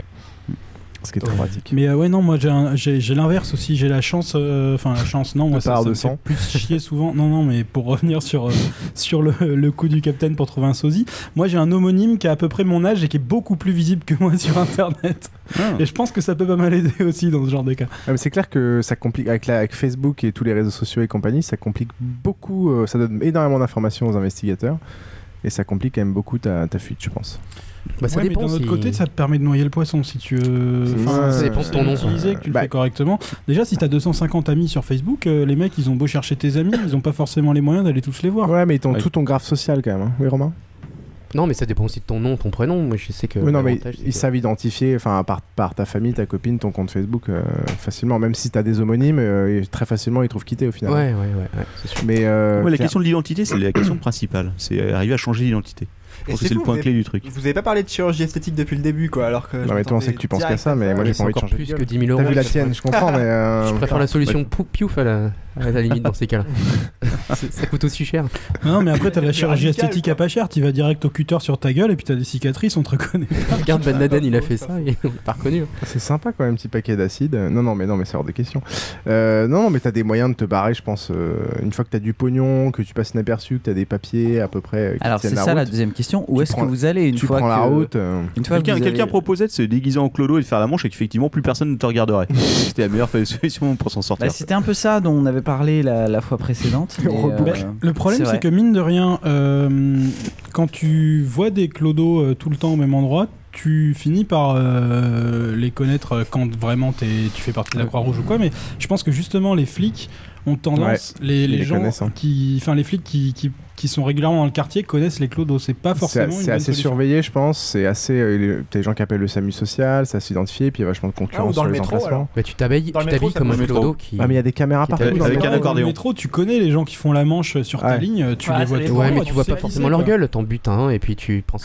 Non, et puis t'as pas envie de finir ta vie dans le métro, quoi. T'as envie de te barrer avec la thune euh, sous un cocotier. Euh. Je pense que le débat est en train de dériver sur comment tuer une personne sans se faire choper sur le. Alors ça, c'est. Ça, il y en a plein. Alors, ça, c'est la, dernière question, donc j'aimerais bien qu'on qu'on n'y aille pas tout de oh, suite. Non, ça par contre, la, première étape, c'est pour, vraiment tuer quelqu'un sans se faire choper, c'est de jamais en parler en public avant. Bah, et de jamais expliquer comment faire, parce que même s'il n'y a aucune preuve, il y a quand même de sacrées suspicions un peu pourries qui rôdent.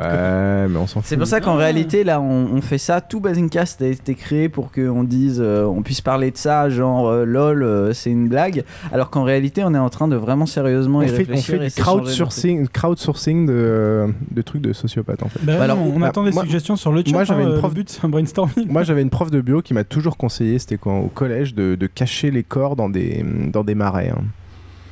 Parce que ah, le, marais reste une valeur sûre. Le marais reste une valeur pas, pas sûre. Celui, pas, celui, de Paris, par contre, parce qu'on va vite le retrouver. Mais... Euh, ouais, en, termes de décomposition. les, ça dépend. Hein. Les points, euh, les avant-bras et les points, ils disparaissent, on les retrouve jamais. Ouais, tu fais la technique Dexter, tu mets les, des sachets. Oh, les Everglades. Ah non, surtout pas des sachets. Ça, c'est l'erreur de base. Surtout jamais de sachets plastiques. Il faut mettre des sachets dans lesquels les animaux peuvent passer, les phytos. Le sachet, en fait, le plastique, il conserve toutes les traces et tout ce qui va se garder. Donc mieux vaut prendre un truc, genre un truc en coton, euh, maillé, ou les animaux les bactéries peuvent passer à travers pour. Ouais, mais les os dans le marais, ils y restent. Non, mais une fois qu'il a tout bouffé, tu prends un truc qui est biodégradable, tu vois, tu restes un peu écologique, merde. Non, non, mais les os. Bah, les os, les dents. Non, non, Parce que c'est ça le problème. Euh, ouais, quand... si tu fous ça au fond d'un océan, au fond d'un marais, euh, le Alors, l'océan, je suis pas sûr que ce soit une bonne solution parce que euh, ça finira toujours dans le filet d'un connard de pêcheur ou, rejeté sur le rivage. Mais si c'est un sac plastique, c'est gênant. Si c'est un bout d'os, il, pêche un tibia au milieu de l'océan. Euh, si tu largues au large de euh, Fukushima, je pense que t'as peu de chances que le retrouve avant un bout de temps. Ouais, faut l'emmener là-bas quand même. Faut l'emmener là-bas, ça demande un peu de préparation, mais bon. Il y a l'acide aussi dont tout le monde parle systématiquement. Euh, Est-ce que ça marche bien la, non, hein la crémation, je pense que c'est. Ouais, mais c'est pareil, il faut.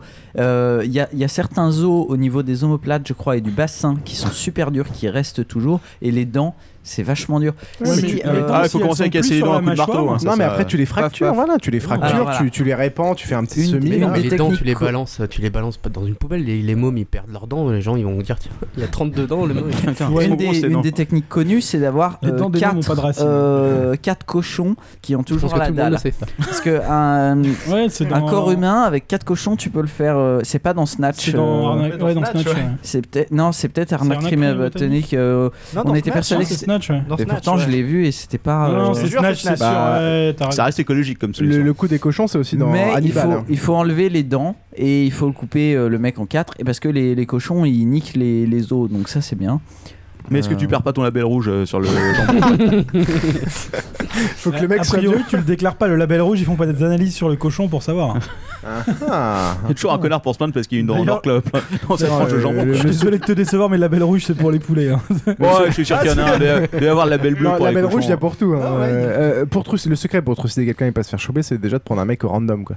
Ouais, voilà, bah oui, mais en général, quand t'as te... envie de buter quelqu'un, c'est plus parce que, euh, voilà. je sais pas, euh, ta femme, elle a, elle, a enlevé téléfoot ou un truc dans le genre. Non, mais ça, c'est une mm. technique classique. À savoir que tu t'en butes, tu, tu, fais une série de 10 et au milieu, tu mets celui que tu veux buter.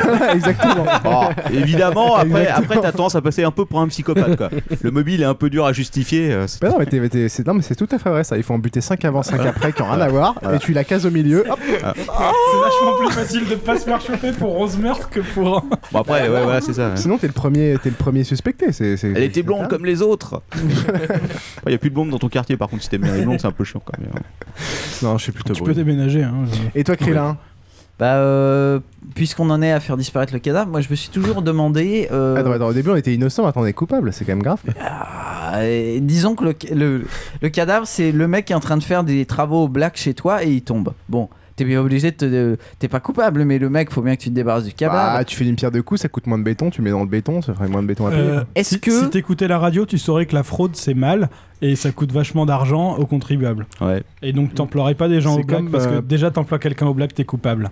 C'est pas la peine de rajouter en plus le prix des fonctionnaires de police qui vont venir enquêter chez toi, quoi. Autant faire disparaître le cadavre. Ah, Et puis le béton, est-ce que ça fragilise pas le béton?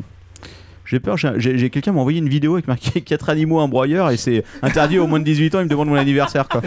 Ma date d'anniversaire. Il y, a- un mec sur le chat qui donne la, la solution Sweeney Todd un peu qui fait ouvrir une boucherie avec de la viande humaine. Ouais, Oui, alors, c'est alors, ça a été testé. À Hong Kong, il y avait, euh, il y a eu, euh, y a eu un mec comme ça qui, euh, qui avait un restaurant et qui, qui donnait à bouffer, euh, qui avait, euh, qui avait fait disparaître quelqu'un comme ça, ils s'en sont rendu compte des mois après. Et en fait, euh, apparemment, le mec en plus euh, était juste à côté d'un commissariat et tous les flics allaient bouffer là-bas à midi, si tu veux. Et apparemment, il a pris cher, mais cher de cher, si tu veux, quand les mecs s'en sont rendus compte, quoi. Je sais pas si c'est une légende urbaine ou quoi, mais. euh, Ben, Il y en a eu, euh, il y a eu des cas en France euh, dans les années 80 et compagnie, donc euh, ça, ça arrive, hein, c'est pas, euh, c'est pas un truc énorme. Non, le plus dur au final, c'est de déplacer le corps sans se faire voir. Faut bien prévoir ce genre de, de truc. Après, si tu gères vraiment bien, Après, euh, faut, enfin, f- si- si tu peux, tu peux même planquer le, le truc euh, dans ton congèle. Je veux dire, s'ils ont pas de quoi avoir un, un mandat, euh, Oui, si c'est quelqu'un, euh, genre tu le trouves dans la rue, tu le butes parce que tu as envie de faire une vidéo, un snuff movie, c'est vrai que en effet, si personne ne va jamais dans ton congèle, ah non, mais ça y a c'est pas de c'est- problème. c'est- c'est court-termiste, ça. T'as une coupure. bah, c'est court-termiste. C'est assez tu vois court-termiste. les- Moi, je trouve que les c'est gens pas- qui ont retrouvé des bébés dans leur congèle euh, des années après. Ouais, mais comme quoi il y a des c'est gens vrai, qui les vont bébés dans les congèles des quoi. années après. Non, d'accord, Alors- non, mais ça veut dire que t'as des années pour préparer la disparition du cadavre. Là, tu, peux, tu peux jeter Ah, phalange par phalange. Il y en a quelqu'un sortant qui de chez aborde toi, la, la- la solution classique de planquer le cadavre dans un cimetière. Classique, En- efficace. Ouais. C'est vrai que c'est bien. Mais Bon, après, il faut creuser quoi. le truc, c'est que. Ouais, c'est pas si enfin, simple, je pense ça, que hein. le mec qui s'occupe du Ça cimetière hein. sait là où l'endroit et la terre a été remuée ou pas, quoi. Bah, c'est qu'aujourd'hui, il n'y a plus vraiment de terre quoi. Au final, Non, mais c'est- tu, par contre, c'est tu du peux, tu- béton. tu et- peux essayer d'en foutre deux Ouais. dans le, dans le, dans le. Bon, par contre, il faut savoir qu'en France, euh, les. Les, les, les, les coffins, les cercueils. les cercueils sont euh, Oui. scellés par la police. Oui, tout à fait, oui. Euh, donc après, tu peux toujours essayer d'en foutre un en dessous, tout ça. On lui a pris un truc euh, maxi velours bien épais, mais en fait, euh, il y a un genre dedans. Quoi. Ouais. Et c'est que ça reste un peu. euh, Bah, ça veut dire que t'es quand même obligé de faire peu chaud. crever de mort pseudo-naturelle un de tes proches pour pouvoir avoir accès au cercueil. Ouais, bon, on en est plus là. tu Ça commence, à, mémé. ouais, ça commence à devenir compliqué quand même. En fait, donc en fait, on a tué 25 personnes pour essayer d'en faire disparaître une. Il y a un mec qui est parti se faire un café, il revient et puis il entend cette discussion et il leur revient pas là. Et là, il vomit. Non, c'est une discussion Euh, comme une autre. Mais c'est vrai. c'est vrai, euh, moi je me disais, tu planques un cadavre au fin fond d'une euh, d'une carrière ou d'un truc complètement paumé, il y a des endroits où, euh, déjà tu sais pas comment tu vas. Il y a des endroits où on avait des plans et euh, les plans étaient pas complets, hein, c'est à moitié paumé. Si tu cherches une carrière un peu paumée, si tu cherches un, un truc de spéléo un peu paumé, ça peut être inretrouvable quoi. Non, l'histoire a montré, Ah, que, aussi- le- l'histoire a montré Après, que le four est quand même vachement euh, plus efficace. Quoi. Je pense qu'une bonne solution aussi, c'est euh, de faire euh, de l'explo urbaine ou de la toiturophilie pour aller rentrer le mec dans un endroit hyper public qui a aucun lien avec toi. Tu le fous dans l'opéra Garnier, tu le butes au milieu de la salle principale. Déjà, on cherche quelqu'un qui a, qui a des goûts assez grandioses. Et, puis- et il n'y a aucun lien pour toi. Quoi. Au pire, il y a tes empreintes et alors T'es à Ah oui, si tu te fais choper après avoir accidents. à la sortie de l'Opéra Garnier, tu te fais choper et qui retrouve le mort. Ouais, ça, Aux. États-Unis et dans d'autres endroits, t'as ce qu'ils appellent, je sais plus comment ils appellent ça, c'est des jardins des cadavres ou je sais plus quoi. C'est des, des espaces publics, enfin pas des espaces publics, c'est des endroits, des euh, généralement à l'air libre, où la police scientifique met des cadavres qui sont volontaires hein, pour donner leur corps à la science, pour voir comment ils se décomposent dans certaines euh, conditions. Donc euh, genre euh, dans une voiture enterrée à 5 cm, 10 cm, 30 cm. Et euh, il y a même des photos pour ceux qui ont le cœur bien accroché euh, que vous retrouvez sur internet. Alors par contre évidemment ça doit être ça doit être assez catalogué. quoi. Donc quand il y en a un qui apparaît au milieu, il doit vite le repérer, je pense. Tu m'étonnes. Mais après, tu, t'as des- tu dois avoir des morgues dans toutes les écoles de médecine aussi. Donc tu peux, tu Ah oui, oui, pour, euh, bien sûr. Oh, mais enfin, ouais, je vois. Le découpage sinon, reste quand même tordu, une quoi. solution, une solution Euh, certaine. moi, je pense vraiment que le coup du broyeur, c'est euh, une des meilleures solutions parce que ça fait disparaître les os. Ouais. bon d'ailleurs, il y, a- y une vidéo hein, qui a été postée pour ceux qui s'intéressent. C'était Oui. là où il fallait rentrer sa, sa date de sa date de naissance. Est-ce qu'ils ont fait un Willy Blend euh, avec un cadavre non? Ah, je ne crois pas. Ouais, enfin, faut, faut un sacré broyeur quoi. Ah, faut un sacré Dans la dead zone, mais dans la euh, dead zone le de l'Everest, effectivement. Mais alors, par contre, là, c'est le même problème. Faut y monter, quoi. Bah putain, C'est ouais, un peu le problème. C'est un peu la galère, mais euh, Et non, mais il vaut mieux emmener le mec que t'as envie de buter là-bas vivant et Ah ensuite euh, tu. Ouais, enfin, c'est même pas sûr que toi tu y arrives vivant quoi au donc. euh, Ouais, non, chez moi, la- la- le brûlé, euh, ça, ça reste, euh, ça reste pas mal quand même. Oui, mais aujourd'hui, on n'a plus tellement de chaudières dans, dans ces immeubles. Bah, ça. il faut un- surtout pour euh, faire disparaître les eaux, il faut un, faut un- faut un beau four. Quoi. Il faut un pilon après pour dire ça. Ouais, puis t'as toujours un connard de gardien qui fait des remarques concernant les traces de sang dans l'ascenseur dans l'escalier. C'est chiant, quoi. Mais après, tu peux faire accuser quelqu'un d'autre. Ça peut être une bonne. euh, C'est le concierge. Ça, c'est c'est une bonne idée, ça aussi. Sinon, dans le camion poubelle, hein, morceau par morceau, camion poubelle, les mecs ils regardent même pas. Ils se... Oui, ça c'est vrai aussi, le Ça, camion. c'est ça que je me suis Ouais. demandé. Vu que tes ordures, ils les brûlent. Ouais. Alors, faut pas, faut pas viser la poubelle recyclable. hein. Euh, attention, Non. poubelle verte Non, surtout. non. Les cadavres, poubelle verte. Ah, alors, c'est important. hein. le Là, tu, un poubelle- tu le mets dans la poubelle jaune, il faut recycler aussi, des choses comme. euh, Tu laisses une demi-carcasse de poulet au-dessus, une demi en dessous. Ouais, voilà, ouais, euh, c'est ça. Le compost. Et ces fringues, faudrait les donner Ah. à Emmaüs quand même. Tu mets, tu mets le mec au compost. Ah, tu mets le mec au ah oui, compost, oui. les os, et les tu- os, faut s'en Bah, débarrasser. les os, non, non, autrement. non, mais la solution du il y a camion toujours le poubelle problème est une- n'est pas une mauvaise solution quand on y réfléchit. Sur- Surtout qu'une fois que c'est passé dans le camion, les mecs, pour qu'ils retrouvent que ça vient de chez toi, faut s'accrocher. quoi. Je pense que si, je pense que si Nadine Morano écoute ce podcast, elle ne sera pas d'accord avec euh, nos propos. On nous a par des soucis. Nadine, si tu nous écoutes, bisous. Non, On t'attend c'est- ce soir. c'est vrai, euh, Merci il faut- de ne pas l'inviter sur Twitter à se connecter en ce moment. Il faut, Ça devient sympa. saigner, euh, il faut saigner le mec pour qu'il il ait plus de sang dans le Oui, corps. alors ça c'est Mm. important. Ouais. Et ensuite, Toujours. euh, tu le Ensuite, découpes, tu le découpes et en tu petits morceaux fais, dans les euh, poubelles. Toujours, parce que le dernier, moi, il m'en a foutu partout, c'était quoi. Dans la baignoire, là. Non, mais encore une fois, tu le congèles. Ouais, voilà. Ouais, mais une fois que tu l'as mis dans le Ah, camion, mais là, c'est si on revient sur la solution, sur la solution Ouais, faut avoir du camion poubelle, euh, c'est. Faut, à mon avis, il faut le, faut faire des sortes de. Faire des petits paquets que tu dis Ouais, un des petits paquets. Et puis surtout, à mon avis, il faut le merger dans des trucs de pizza, genre des trucs Ouais. pizza que c'est la même odeur, quoi. un kebab. Tu Ouais, dans des kebabs. Ah, mais putain, parce qu'avec du McDo, il y a des conservateurs, ça va le garder quoi. Ouais, c'est vrai. Non, dans un kebab, ouais, euh, c'est ça. Si t'as un restaurant qui, euh, si t'as un turc en bas de chez toi, tous les matins, tu mets dans sa poubelle que tu mets dans sa poubelle. Sinon, tu le découpes en lamelles, tu le mets sur un pic et tu le relivres le matin. Ah ouais, c'est pas con ça. Ouais, Après, après, faut avoir le cœur assez accroché pour le faire quoi. Ouais. Faut Mais bien ça- découper les ça reste- T'as le cœur accroché pour le buter. Là, c'est bien si t'as le temps. Non, si t'as pas le temps. Ouais, c'est un accident. Non, mais si t'as pas le temps, tu tailles juste l'os en pointe et ils le foutent directement. Bon, ouais, attends, mec, si t'as pas le temps, tu prends deux RTT, euh, tu prends le temps quoi. Ouais, ouais. C'est quand même pas faut- tous faut les la jours que tu fais un aussi, meurtre, hein. tu peux en faire qu'un par semaine, quoi. Ah, c'est très différent entre le truc qui est préparé, si tu où tu as le temps de, de préparer, et où tu te retrouves avec le cadavre tout d'un coup, quoi. Ouais. Mm. C'est deux, choses totalement différentes. Mais que moi, moi, je pense quand même mon que tu le fous dans ta pas. baignoire, tu le saignes en laissant couler l'eau pour diluer. Ensuite, tu le découpes petit à petit à la tenaille et tu le Ah. fais passer au broyeur euh, type broyeur à, ça à broie viande. Vous savez Ah, ok. Non, mais tu Ah bah oui. mec. Mais ça là- demande quand même un- Hein c'est un certain, une certaine préparation et un Oui. esprit d'initiative que tout le monde n'a pas. ensuite, et petit à petit, euh, tu, mets ça dans les canalisations avec beaucoup d'eau. Alors ta facture d'eau va exploser. Mais, Ah, mais euh, ça laisse vachement de Non, traces partout. déjà, si euh. tu te débrouilles bien, tu fais ça à l'eau chaude, ça peut passer dans les charges Mais collectives. sinon, pour. vrai. Optimisation Le fiscale. problème, c'est qu'il y a d'autres- attendez. il y a d'autres soucis qui se lèvent. C'est que tu commences à faire du broyeur pendant, pendant une semaine quasiment non-stop pour, pour tous les morceaux du gars. Il y a un moment, tes voisins ils s'énervent, ils se posent des questions. Quoi. Moi, je propose une autre solution. T'achètes un magnifique, euh, un bon chauffe, un bon euh, poêle à bois, bien efficace. Tu touches toi, en t'a- t'aimes vraiment Landru, quoi. Mais non, mais tu, tu touches en plus des déductions fiscales. Parlons de l'optimisation fiscale. Oui, tu touches des, des- des aides pour, pour en plus euh, permettre T'as- de chauffer chez toi de manière en écologique. débat. Et c'est scandaleux, madame. Les civilisations ne se valent pas, madame. Euh, et voilà. Et, en, plus, tu, en plus, tu touches de l'argent et c'est c'est nickel, quoi. Et c'est écologique. Ouais, mais attends, quand tu crames un cadavre, ça fait une grosse fumée noire, acre, dégueulasse. Regarde. euh, Ah, ça sent. hein, ça la, sent, la copine de. Romain, elle vient de Bah, Radour-sur-Glane. Euh, je- eux, ils, ils reconnaissent ça tout de suite, tu vois, c'est dans leur Non, gène. Moi, je fais de l'andouillette, Par ça va, contre, quoi. hein. Il doit y avoir moyen, sans trop de soucis, si tu te, si tu si es en province, de, de l'emmener à l'écarissage. Ce blanc, ce blanc exprime. Parce que les gars, ils doivent faire hyper gaffe, quoi. Tu te démerdes, tu butes deux trois vaches à côté. Non, mais tu Ouais. déconnes, les mecs, Tu c'est des pros, ils savent chaque, chaque os, chaque bout du truc, ils L'enterrement dans une gars, cave reste c'est- une solution classique, mais éventuellement Ah, efficace. C'est des, c'est des trop pros, les mais pas très écarisseurs. Pérenne. savent chaque os de chaque animal, ils savent comment ils lavent Ah, l'attaquer. faut viser le monument historique, à mon avis. Il y a pas très ils- longtemps, ils- ils ils ont, ils ont trouvé- fait le bordel Il y a deux conversations parallèles. il y a pas très longtemps, ils ont trouvé des os euh, dans, au milieu d'un, dans les sous-bassements d'un restaurant chinois. Oui, je Ils sais. ont ouais. niqué la dalle, alors que c'était juste un, os- c'était juste un Ah, cadavre ils de pensaient chien. à retrouver. Euh, euh, tu- mais cette histoire, c'était l'histoire de, de Mathieu Lebrun, euh, Fred Lebrun ou pas Mathieu Lebrun, c'était euh, Alexandre Lebrun.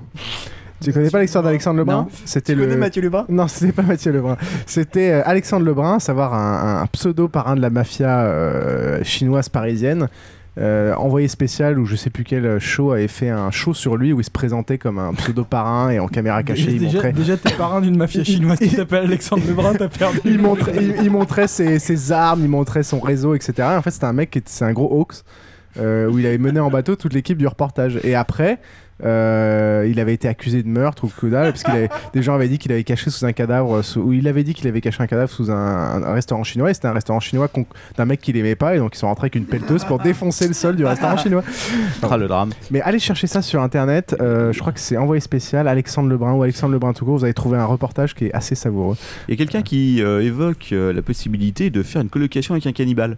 Alors effectivement, non, ça semble, ça semble être une bonne idée comme ça, mais c'est pas évident à mettre en place, quoi. À mon avis. Et là aussi, petites- c'est pas très pérenne Voilà. dans le sens où le jour où il a faim et t'as rien à lui donner, c'est Ouais. toi qui passes à la Je casserole. suis pas sûr que le modérateur particulier à particulier accepte l'annonce, hein, autant vous le dire tout de suite. Et moi j'ai pensé à un truc, imagine, euh, je sais pas, tu fais, tu fais partie d'un- d'une association euh, de dons du sang, tu vois. Tu, tu draines le mec jusqu'à ce qu'il ait plus aucun sang dans son truc, qu'il crève, tu files toutes les, toutes les poches et le mec il est crevé et t'as plus qu'à cacher. on Le voit truc, que- c'est t'as jamais donné de sang. Il y pas a eu 6 de litres de sang à donner. Le Tu sang, vas donner en personne sans les sacs, hein. tu vas Oui. là-bas et ils le prennent sur toi. c'est pas Emmaüs, quoi. Généralement, tu te pointes. Toi- J'ai trois sacs de gère le 8 truc. litres derrière.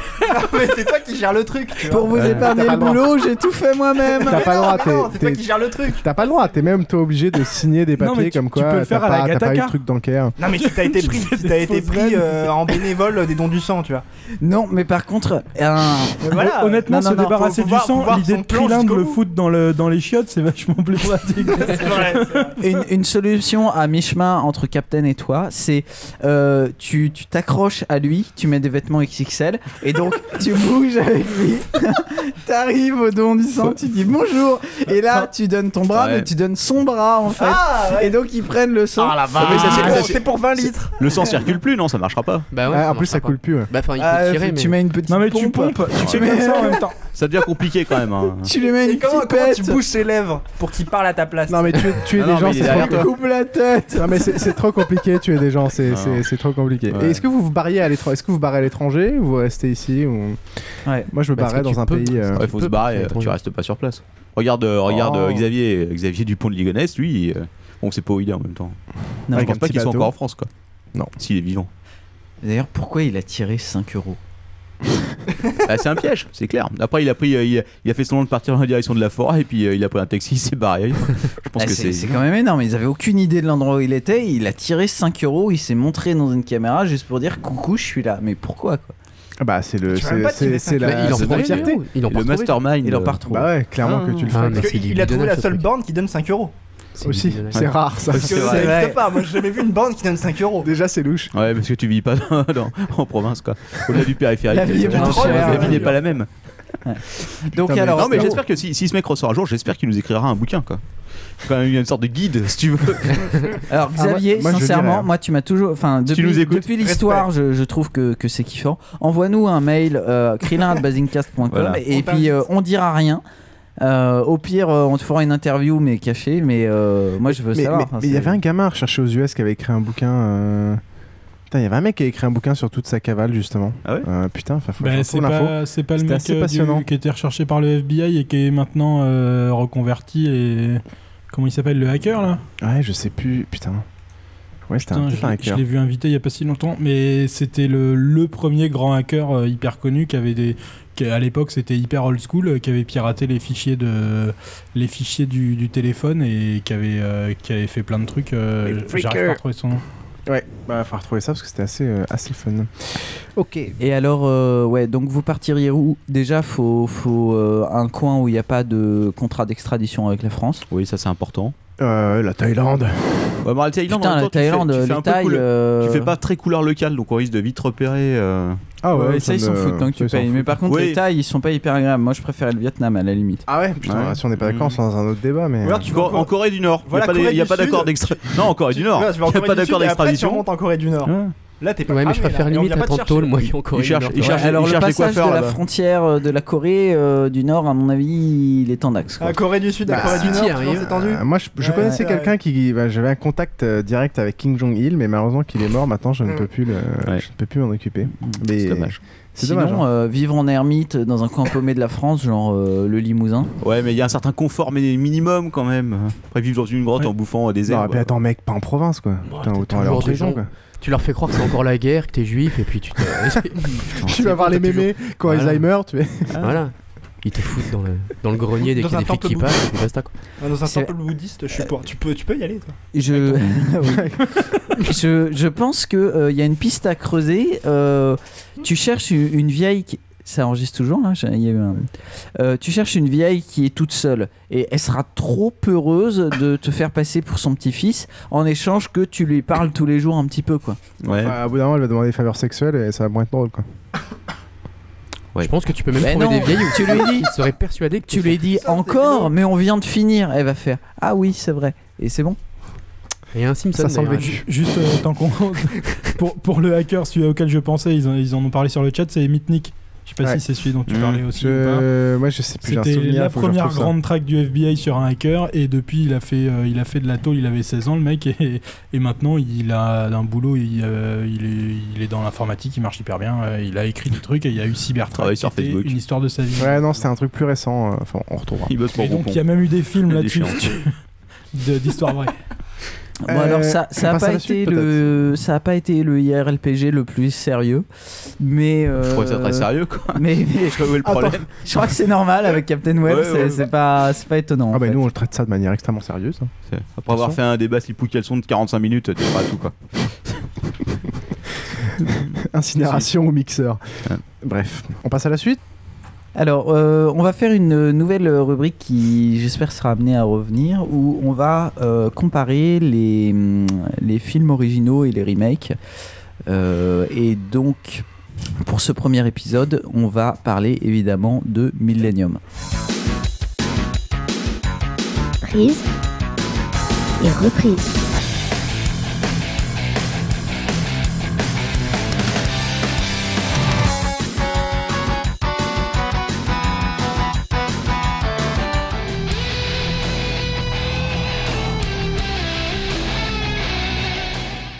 Dit dis à tout le monde c'est un remake, mais en fait il paraît que c'est une réadaptation. Ouais, c'est C'est-à-dire que ça- c'est ça pareil. revient- ça revient du livre quoi. C'est pareil. C'est deux adaptations du même truc, mais euh, au final, euh, Je suis une légende, on dit que c'est un remake, mais c'est aussi une autre adaptation d'un bouquin. Il y, a- il y a déjà eu un, un film ou pas Millennium, Oui, oui, bah, il y a eu. Suédois, Non, non, je veux dire de. de la- Oui, Je bien suis une sûr. légende, il y en a eu deux déjà avant, Ah, je crois. Donc Millennium, mon cher Crédin. Alors, Millennium. À l'origine, il y a euh, Stieg Larsson, qui est un journaliste euh, anti-néo-nazi. Euh, D'ex- euh, D'extrême gauche. Anti-néo-nazi, néo-nazi, mais vachement pour le viol quand même, et, euh, et- et les déviances sexuelles. Et donc, euh, sa vie, qui a été adaptée en BD récemment, euh, il s'en est euh, hautement inspiré pour faire une série de bouquins qui s'appelle Millennium, du nom de la revue. Donc, l'histoire de Michael Blomqvist, un journaliste anti-néo-nazi. À l'origine, Millennium, il devait y en avoir euh, 10, et puis finalement, il n'y en a que 3 qui sont sortis, plus un, un demi qui a été écrit mais qui n'a pas fini. Parce qu'il est mouru. Parce qu'il est mouru. Euh, et sachant que. euh, Il est mort avant la publication du premier même. Il a, il a Ah ouais apporté les Il a- trois il a- il a pas- manuscrits. il a et pas est connu le succès, ouais. Il a pas du tout connu dans, le Dans la succès. foulée, il est, il est venu, salut, j'ai des manuscrits, l'éditeur, et il est mort. et c'est pour ça Pas de qu'il a chance. été édité, ça, ça leur coûtait moins cher, il n'y avait pas de droit Et d'auteur. surtout que la nana qu'il était à la- à l'époque, euh, et même toujours d'ailleurs, Ouais. euh, ils étaient pas mariés ni rien, donc il a pas touché de pognon la pauvre. Ouais, enfin, Qui ça- c'est qui a touché Il le est, pas, pognon il est pas de gosse non plus? Rien Non, non. Oh putain. Et donc, euh, de- les, le- les spécialistes estiment que euh, dans Millennium, il y a euh, 80% de vrai, euh, enfin Ah bon d'inspiré de, de- de vrais trucs, et euh, le reste, euh, c'est J'ai jamais entendu parler de ça. moi. Ah ouais, ça je savais pas. Ça. c'est euh, les, les mecs qui ont, qui ont leur, euh, les mecs qui ont fait sa biographie en BD en fait, qui, qui disent ça. Et De- euh, de- le hacking, entre autres, euh, c'est considéré comme euh, véridique ou? Euh, je pense plutôt euh, la situation de la Suède en fait. Et le viol? Pas dans les thèmes. Donc, Donc 80% du reste. Euh, en gros, l'histoire, pour ceux qui connaissent pas, c'est l'histoire de Michael Blomqvist, donc qui enquête sur une disparition euh, qui a eu lieu 30 ans auparavant dans une famille fermée et glauque de riches industriels suédois. Et pour ça, il est aidé par une hackeuse antisociale qui s'appelle Lisbeth Salander. Euh, ces trois bouquins ont été adaptés une première fois en 2009. une série de trois films de deux heures et demie chacun qui ont également été remontés différemment en une mini-série de 6 épisodes d'une heure trente, ce qui fait que euh, chaque film, entre guillemets, a gagné une demi-heure. Donc chaque film est plus fouillé dans sa version mini-série, et ça c'est un point important. Euh, la deuxième partie, c'est euh, en 2011, donc récemment, euh, les États-Unis ont décidé de faire leur propre adaptation. Donc un film de 2h30 également, avec euh, pour réalisateur David Fincher, donc euh, Seven Fake Club, et euh, avec euh, Michael Blomqvist qui est joué par Daniel Craig. Craig. Voilà. Donc. Donc C'est Michael Bay, non, qui a fait le. Non, c'est pas Michael Bay. Non. Non. David Fincher, comme il vient de dire. Qui est-ce que qui est-ce qui a vu les deux ici? Moi. Alors moi j'ai vu les deux, mais pas la fin de l'un parce que la salle de cinéma a coupé brutalement parce que c'était un peu trop gros comme fichier pour la salle de Voilà. cinéma. Le screener, le screener s'est arrêté là aussi. Non non, le screener euh, il était tellement dégueulasse que je suis vraiment allé le voir au cinéma. Et la bobine a brûlé. Alors vas-y, euh, Piouf, si tu veux commencer, dis-nous Ouais. euh, un peu moi, ce que tu as pensé. J'ai vu d'abord la version euh, suédoise euh, de chez moi. À l'époque, j'étais pas halluciné pour la voir parce que j'ai pas trop eu le temps. Et j'ai revu euh, 48 heures après au ciné la version US. Donc déjà, c'est la première fois que je fais ça. et C'était une expérience assez. Enfin, au final, j'avais jamais fait ça et c'est assez amusant de. Alors, ça, je sais pas si ça, ça, a un- ça te donne un a priori sur le deuxième film parce que forcément, tu t'emmerdes peut-être un peu plus ou tu le prends pas comme un divertissement mais systématiquement comme une analyse quand tu le regardes de ah tiens, et c'est comment il va le traiter? Ah bah tiens, ça il a fait ça différent et puis ah tiens machin. Tu, Donc, tu c'est- sais que quand j'ai été, euh, quand à, un mo- à une époque, j'allais voir des avant-premières au cinéma. euh, donc dans le but de faire des articles clairement dans, dans- dans les jours qui suivaient, tu regardes pas le film du tout de la même Ah bah manière. c'est très un, bizarre. j'avais un papier sur mes genoux C'est pareil, ouais, j'ai j'ai vraiment, euh, enfin j'ai vécu un peu comme toi, sauf que je, suis pas, je, je suis pas aussi euh, consciencieux et j'avais pas de papier. Mais Ah bah en fait j'ai l'impression qu'il y a déjà des trucs écrits sur lesquels j'ai écrit des trucs dans le noir. Alors je vous avoue pour recompiler les infos ça a été un petit peu un petit peu plus compliqué. Euh, donc rapidement un petit tour euh, sur, le, sujet. Donc j'ai d'abord vu la, version suédoise et ensuite la version US. Euh, clairement une petite comparaison donc au niveau des paysages moi c'est le truc qui m'a pr- premièrement le choqué la version US c'est vachement exagéré on a l'impression que pour eux c'est quelque chose d'exotique parce que voilà ils parlent de la Suède ou d'un pays nordique et donc euh, c'est pour les US donc tout est exagéré en termes de paysages de neige de train. Enfin c'est genre euh, genre tu genre c'est ultra violent il fait super froid il y a plein de neige euh, ah, pfff, des énormes paysages etc alors dans la version, sué- dans la version suédoise c'est vachement soft c'est normal bah, c'est la vie de tous les jours c'est la Suède quoi. Normal c'est leur pays. Donc déjà ça c'était un des, une des premières analyses Euh, la version euh, Daniel Craig moi, me faisait vachement peur mais au final il tient plutôt la route Euh, c'est Lisbeth qui est carrément moins, moins sympa dans la version US pour moi le, le film US était, est vachement moins noir vachement moins brutal vachement moins brut que la version suédoise Je suis tout à fait d'accord. c'est et j'ai symbolisé plein par de- plein d'exemples concrets. c'est symbolisé par Lisbeth et particulièrement par toutes les apogées du bouquin, du, du, du film, à savoir par- des trucs à la con, l'agression dans le métro. Dans le truc US, elle passe totalement inaperçue, t'en as rien à branler quoi. C'est, Elle est ridicule. Je vais, je vais, Elle est ridicule. C'est exactement ça. L'agression dans le métro est hyper violente. euh, hip- tu t'es vraiment mal à l'aise Ah, dans tu la vois, version ça, tu vois suédoise. sa rage et tout. Enfin, c'est. euh, Alors que euh, là, c'est un simple vol de portable. Elle arrive, elle reprend le portable et, et elle s'en va dans la version c'est US. juste le pré- ils avaient été obligés de le mettre juste pour le prétexte qu'elle va devoir acheter un portable plus tard quoi. Et la, la scène du le tuteur est vachement moins bien, la scène de viol etc est vachement moins bien traitée dans la version euh, dans la version US.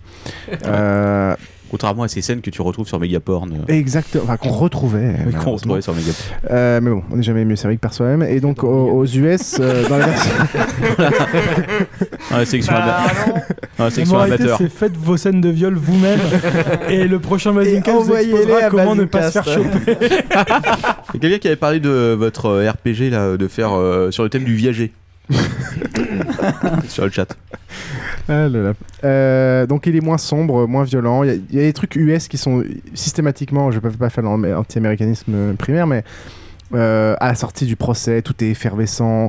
Au- dans, dans le, de- les, les- les- le médias procès, sont on en parle effervescents. quasiment pas dans la version Non mais la US, sortie, dans la sortie, t'as 10 000, euh, t'as 10 000 mecs de presse qui sont là avec leur micro, ah, alors que dans la version truc, euh, il y a beaucoup moins de monde. Quand ils rentrent au journal, c'est l'effervescence, alors que dans la version, euh, c'est vachement plus effervescent, vachement plus exagéré, je. Moi, ce qui m'a fait marrer, c'est qu'ils parlent tous anglais, mais que pour faire genre, c'est suédois, ils Ouais. ont tous des accents. Enfin, tous les personnages no principaux ont des accents. Ouais, ça c'est assez con. euh. Le- le- la version US insiste. Je sais pas si c'est prévu qu'il y ait de la suite.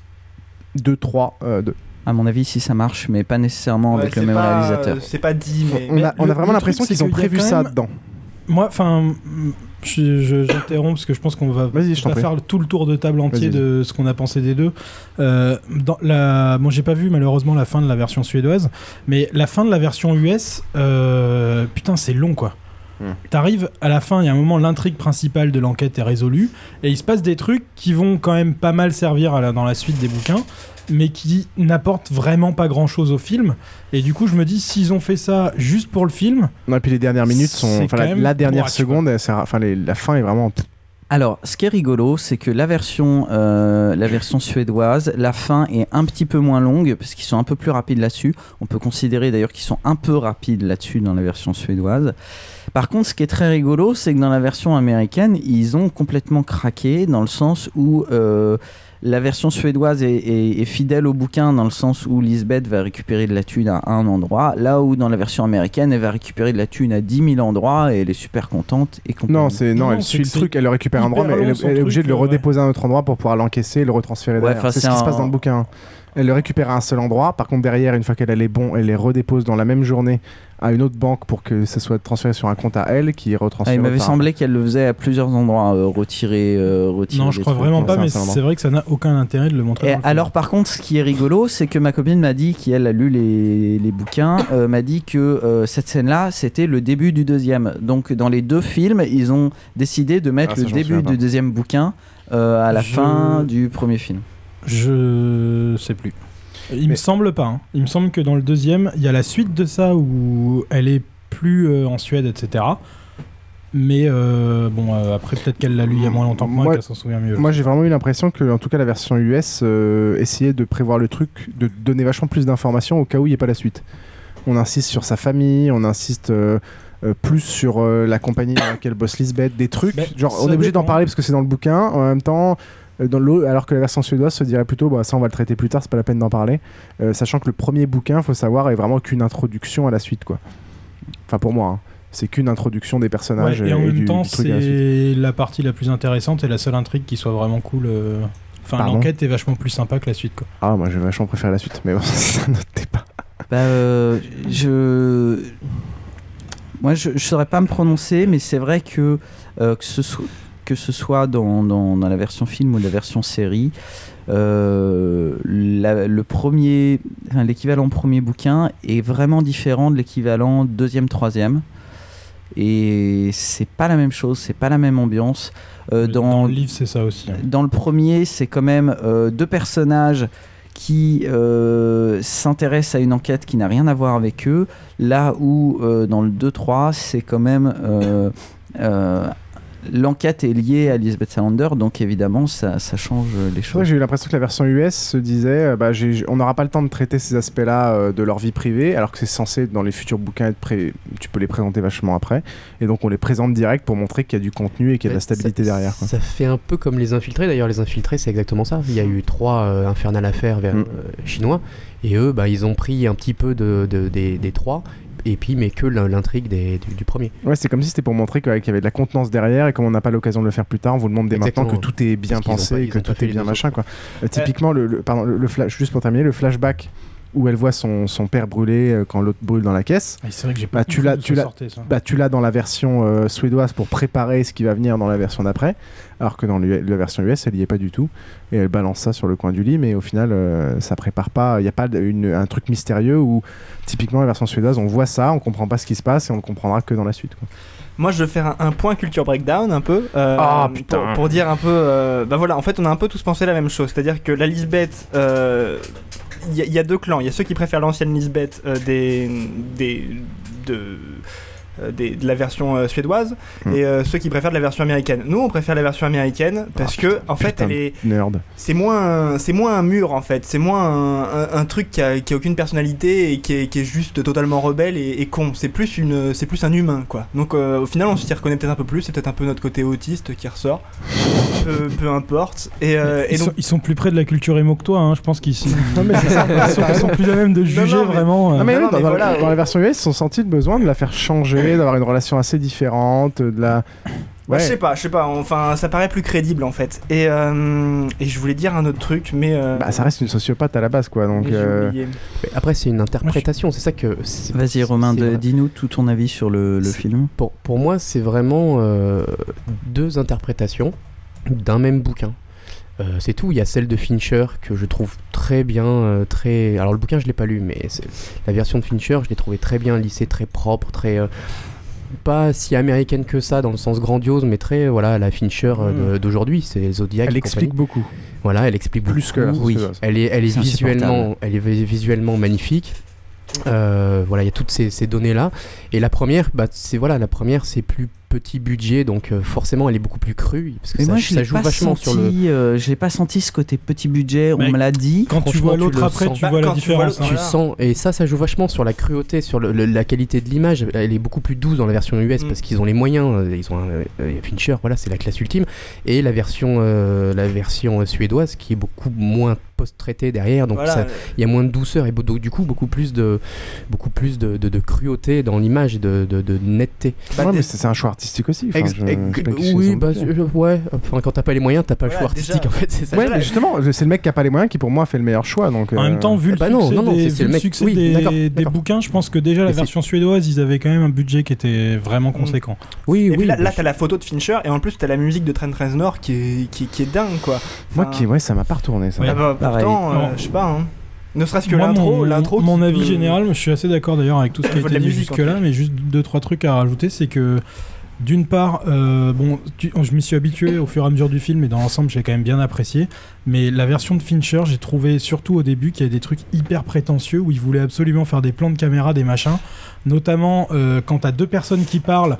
T'as un gros plan sur le mec qui parle alors qu'avant tu le voyais en, en grand angle. Ensuite t'as un gros plan sur le deuxième qui parle, tu le revois en grand angle et t'as as genre 5 plans de caméra en moins de 20 secondes.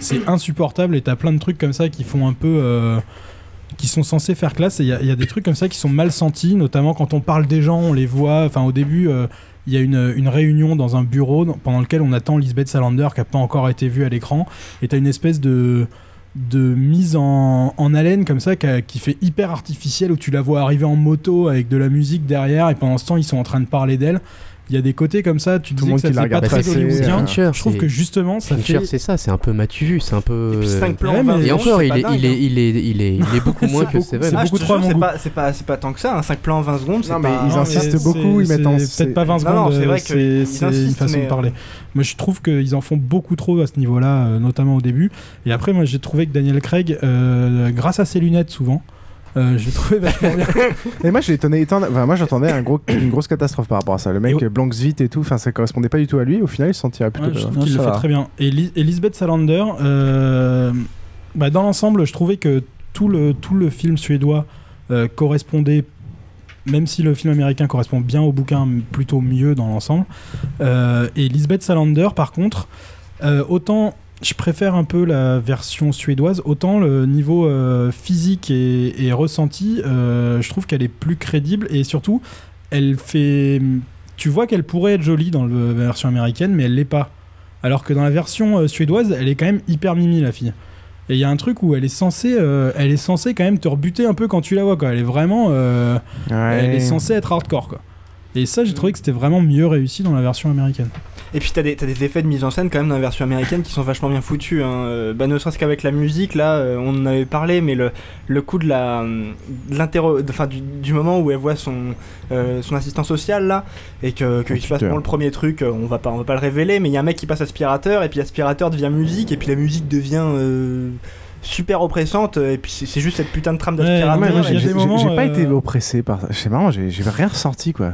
J'ai trouvé que ouais, c'était beaucoup plus fort dans la version suédoise. Moi, ce moment-là en particulier, Ah, j'ai pas trouvé c'est ça bien, mais c'est vrai qu'il y a des effets de mise en scène ou des, ou tout simplement des, des petits jeux de- d'humour euh, dans la mise en scène Américaine ou euh, américaine qui sont hyper réussis. Je j'ai plus l'exemple en tête, mais quand je l'ai vu, je sais qu'il y a un moment où Daniel Craig fait, fait une petite remarque ou juste un petit air à la fin d'une scène où, où ça rappelle un truc, euh, où ça t'annonce un truc et c'est vraiment bien senti euh, parfois. Crénin. Pour moi, euh, à 95%, c'est le même film. C'est-à-dire que les acteurs, euh, parfois, c'est quasiment des, des sosies. Les décors, c'est les mêmes. Euh, Il y a certains dialogues. Les décors sont très différents. Non, enfin. Mais bon, c'est pas très important. T'as au moins des plans qui les- se ressemblent. voilà. quoi. Moi, il y a des trucs qui m'ont de choqué parce que je connais un peu la Suède et c'est vrai que euh, il y avait un côté beaucoup plus authentique dans, dans la version suédoise, évidemment. Pas exotique, quoi. Euh, voilà. Euh, maintenant, il y a certains dialogues qui sont les mêmes. J'ai j'ai revérifié parce que ça m'avait fait tilt, mais après, s'ils ont été pris directement du bouquin. Bon. Donc, à 95%, c'est le même film. Euh, le film américain est plus fouillé dans les détails perso. Euh, mais au final, la série, ça avait d'ailleurs été beaucoup reproché euh, à, hum, au film euh, suédois à l'origine parce qu'il il passait sur tout le côté. euh, La relation avec la patronne, exactement. la famille. Ça avait été un petit peu rattrapé dans la série qui avait une demi- euh, une demi-heure en plus, donc évidemment ils avaient eu le temps de mettre des trucs. Mais malgré tout, la version US est un tout petit peu plus fouillée, enfin, sauf l'exemple dont tu as parlé tout à l'heure. Bon voilà. Donc en gros, de toute façon, ma conclusion ce sera, moi j'ai préféré le suédois, mais que n'importe lequel fait l'affaire. Juste si vous avez vu l'un, vous faites pas chier à voir l'autre parce que c'est le même. Mais quand même, ce qui fait que j'ai préféré le suédois, c'est ce que tu as dit, euh, tous les côtés un peu faciles, un peu, un peu typique américain. Euh, notamment, tout est expliqué. Par exemple, quand euh, Lisbeth est en train de piéger son, son mec, il y a un zoom sur, le, euh, Ouais. sur son sac à main avec Alors la caméra. Alors que Je- l'autre, on voit que le plan du sac sans zoomer et sur l'autre. voilà. Alors là, euh, parce qu'il faut bien montrer qu'il y a une caméra. Euh, toutes les scènes Sachant tu qu'en plus, ils zooment sur le sac, mais tu reconnais pas forcément la caméra. Non, tu non, te non, demandes un peu pourquoi ils zooment sur le sac. Euh, tout, euh, toutes les scènes un peu, euh, un peu hard sont, sont plus soft dans la version US. Euh, euh, Il y a beaucoup plus de scènes de cul euh, gentilles dans la version US. Mais moi, ce qui m'a vraiment choqué, euh, c'est la scène finale euh, où donc euh, tu as un mec qui brûle dans la voiture. Ce qui se passe dans la version US, c'est enfin ce qui se passe dans la version suédoise en premier, c'est elle arrive, on voit bien que euh, ça va bientôt prendre feu. Le mec la regarde, il lui fait aide-moi, aide-moi. Elle pourrait la regarde, elle la regarde, elle le regarde, elle fait rien. Le truc prend feu finalement. Elle a son flashback qui est intéressant. Elle fait rien. Elle, regarde les flammes. Ça dure très longtemps. Elle, elle s'en va. Là, elle arrive, elle a un flingue en main. Je te demande pourquoi. Bon, elle arrive, elle a un flingue en main. Elle s'approche, elle est encore loin. La voiture explose. Déjà, une voiture qui explose, c'est insupportable. Non, mais là, c'est parce qu'il se tapait un truc de kérosène, je sais pas quoi. Il- et- c'est surtout Ouais, qu'il l'allume, c'est lui qui l'allume. C'était un truc de gaz. Il la voit arriver avec un. fl- Moi j'ai vu ça, hein, il la voit arriver avec un Ah, flingue. j'ai pas vu et ça. Ah, j'ai pas vu ça, moi. j'ai pas vu faire ça une- et- faire une et- manip qui fait qu'il explose. Moi, j'ai j'ai revu Non, les deux il- scènes. Il, a l'air de- de- de- d'être là. euh, Aide-moi, genre euh, il va demander, mais il, est eu- pas, en- il est clairement pas en état de bouger assez pour aller chercher un truc. euh, Ah, je moi, clairement, capté ouais, voilà, peut-être que c'est c'est c'est moins friendly que la nana euh, laisse Donc- mourir alors que- Elle arrive de loin, elle a pas le temps d'arriver, la voiture explose, elle repart tout de suite. Non, elle, elle- elle- elle, euh, décharge son flingue ou elle fait un truc à son flingue, j'ai pas trop compris. Par contre, elle demande avant si elle a le droit de le tuer, ce qui est pas dans le- ça dans la version. euh, D'accord, donc, en euh, mode, donc, Niki- en mode elle- Nikita quoi. elle décharge, elle décharge son flingue, genre de toute façon je l'aurais tué, et elle part. Et la scène dure beaucoup moins longtemps. Et c'est pas elle qui décide de ne pas l'aider. Elle regarde pas les flammes, elle regarde pas le mec avant de mourir, etc. Donc vachement moins dur. Et ça, c'est vraiment le truc. Qui, que je reprocherais euh, après il y, a- il y a des choix il y a ce le côté euh, comme tu disais un peu exotique mais euh, le truc que je reprocherais à la version US c'est ça vachement moins dur dans toutes les scènes un peu violentes moi je l'ai trouvé moins dur et notamment dans cette scène là qui est cruciale Euh, au final ils l'ont ils l'ont un peu édulcoré de mon point de vue Moi, je trouve qu'il y a une autre différence majeure sur le personnage de Lisbeth, et j'arrive pas à me souvenir ce qui- ce qu'il en était dans le bouquin. C'est la façon dont ils se rencontrent en fait. Ouais, qui est totalement différent dans les deux films. Il y en a un, c'est lui qui va, différente. c'est elle qui va vers lui. Elle, elle arrive pas à se retenir. Tu vois qu'elle est fascinée par euh, ce mec sur qui elle a fait des recherches au début. Elle arrive pas à se retenir de mettre le nez dans ses affaires. Il me et semble que c'est elle comme- qui décide il me semble que c'est comme ça que se quoi. dans le bouquin. Alors que dans l'autre. C'est la fille qui il a besoin d'aide, il demande au mec et il lui dit Ah, il y a l'autre qui a Ouais. fait des recherches Surtout- sur vous, c'est vachement bien. Et la- ça dénote. Enfin, pour moi, c'est c'est vraiment pas la même façon d'aborder sa la fille qui résout l'énigme et, ensuite lui va vers elle la chercher. ouais. C'est la, la- la résolution de l'énigme principale. Est Euh, je crois que dans le bouquin c'est sa fille qui résout l'énigme Et là, comme ils ont retiré la famille, euh, ouais, je sais Ouais, plus comment ça, se- sais ça se plus, passait. Euh, sais par contre, il y a aussi la fin qui est un petit peu différente. C'est pour ça que les films sont les mêmes seulement à 95%. Il y a, il y a deux passages où euh, c'est un petit peu différent, mais sinon, franchement, Pour, c'est. pour euh, quand même dire un truc sympa sympa sur la version US. Moi, j'ai préféré toutes les scènes euh, dans la maison du, du tueur. Où je trouve que la maison était très bien traitée, elle était bien stressante, euh, c'était super sympa. Et les scènes, toutes les scènes avec le tueur euh, à la fin sont sympas. À part le truc complètement hallucinant du genre j'ai installé un système pour gazer les gens chez moi, qui est juste, euh, qui est Bah, juste c'est- n'importe quoi. quoi. C'est un ancien nazi en même temps, donc. euh, Ouais, Ils ont de la compétence Le mec, il a sa petite bouteille d'oxygène et j'ai prévu de pouvoir gazer n'importe qui qui vient il chez gaze moi. pas, il, il endort le mec. Ouais, Non, dans mais toute c'est- la pièce, t'as du gaz qui sort. Enfin, on se croirait dans un truc. Il y, a- de- il y a de- toujours de- un côté de un peu, euh, il y a toujours un côté un peu spectaculaire euh, dans, dans les dans les films américains qui euh, qui sont moins crédibles. Mais et ça se déçu, ressent un peu là-dedans. Mais je sais pas, c'est parce que je l'ai vu après et que forcément j'avais déjà vu le sud avant. ouais. Non, mais ça fait Le- clairement bizarre. hein. Moi, j'ai eu la même réaction et j'avais pas vu la fin du suédois. mais- pour conclure, pour conclure, j'aurais qu'un truc allez lire les bouquins. Quoi. Moi, j'ai un, un énorme souvenir des bouquins. honnêtement, les bouquins, c'est vachement euh, moins bien que ce qu'on en a dit et euh, Ah, moi, c'est j'ai pas bien si kiffé, génial moi. que ça. Le, le style, j'ai pas trouvé ça dingue. T'as toujours une espèce de voyeurisme morbide à la mode. Euh, que je retrouve chez moi j'aime pas vraiment le style de Stephen King j'ai l'impression que c'est un peu la même chose parfois genre dans le fléau enfin il, se retrouve obligé de donner des détails de trucs sexuels dont t'as rien à foutre tout ça pour a- a- appâter un peu le client. Non, il donne des foutre. détails surtout dans le bouquin. Il donne des détails sur la configuration des, de, de son Mac à Elizabeth Salander. Ouais. Enfin, et c'est quand même euh, Il y a des la, la- la descriptions carte qui graphique vraiment tout. pas d'intérêt. Il y a pas mal de trucs qui, je trouve, euh, valent pas le coup. Et je trouve pas que les intrigues. Surtout, moi, je trouvais que l'enquête du premier était super. Et le reste, leurs histoires euh, dans le 2 et le 3 sont pas, pas plus intéressantes que ça. Et justement, avec euh, genre Ça, le géant intuable euh, qui, est- qui a, qui a jamais mal et tout. Enfin, tout est un peu euh, pas trop crédible dans la suite. Et je trouve que justement, le premier, c'est le mieux. Ça suffit. Et euh, même, c'est pas forcément un truc. euh, J'aime bien l'ambiance glauque du premier. Euh, ma copine qui a préféré les bouquins, ce qui lui a plu, euh, entre guillemets, dans le deuxième, c'est le côté euh, tout ce que Lisbeth Salander se prend dans la gueule. Vraiment, là, évidemment, après le bouquin, tu, tu ressens de l'empathie pour elle. Donc là, vraiment, tu t'es stressé et tout. Mais malgré tout, si on oublie l'empathie pour Lisbeth Salander, je trouve en effet que le premier a un côté un peu plus sympa. Romain, un- un- t'as un avis sur... euh, Moi, je j'ai juste, j'ai pas lu le bouquin, donc j'ai lu, j'ai juste vu le, le 1 et le 2. Et euh, j'en suis arrivé à me demander, tout simplement, parce que j'ai vu le 2 avant. Et après, j'ai vu le. Non, j'ai vu- bon, je, pourrais- je sais plus. Et, euh, et j'en suis arrivé à me demander, en fait, pourquoi ce bouquin avait fait fureur. Parce que personnellement, le... c'est le cas de le dire Ouais, d'ailleurs. je suis vraiment d'accord Parce que avec toi. personnellement, le- dans le scénario de- de- des deux films, je.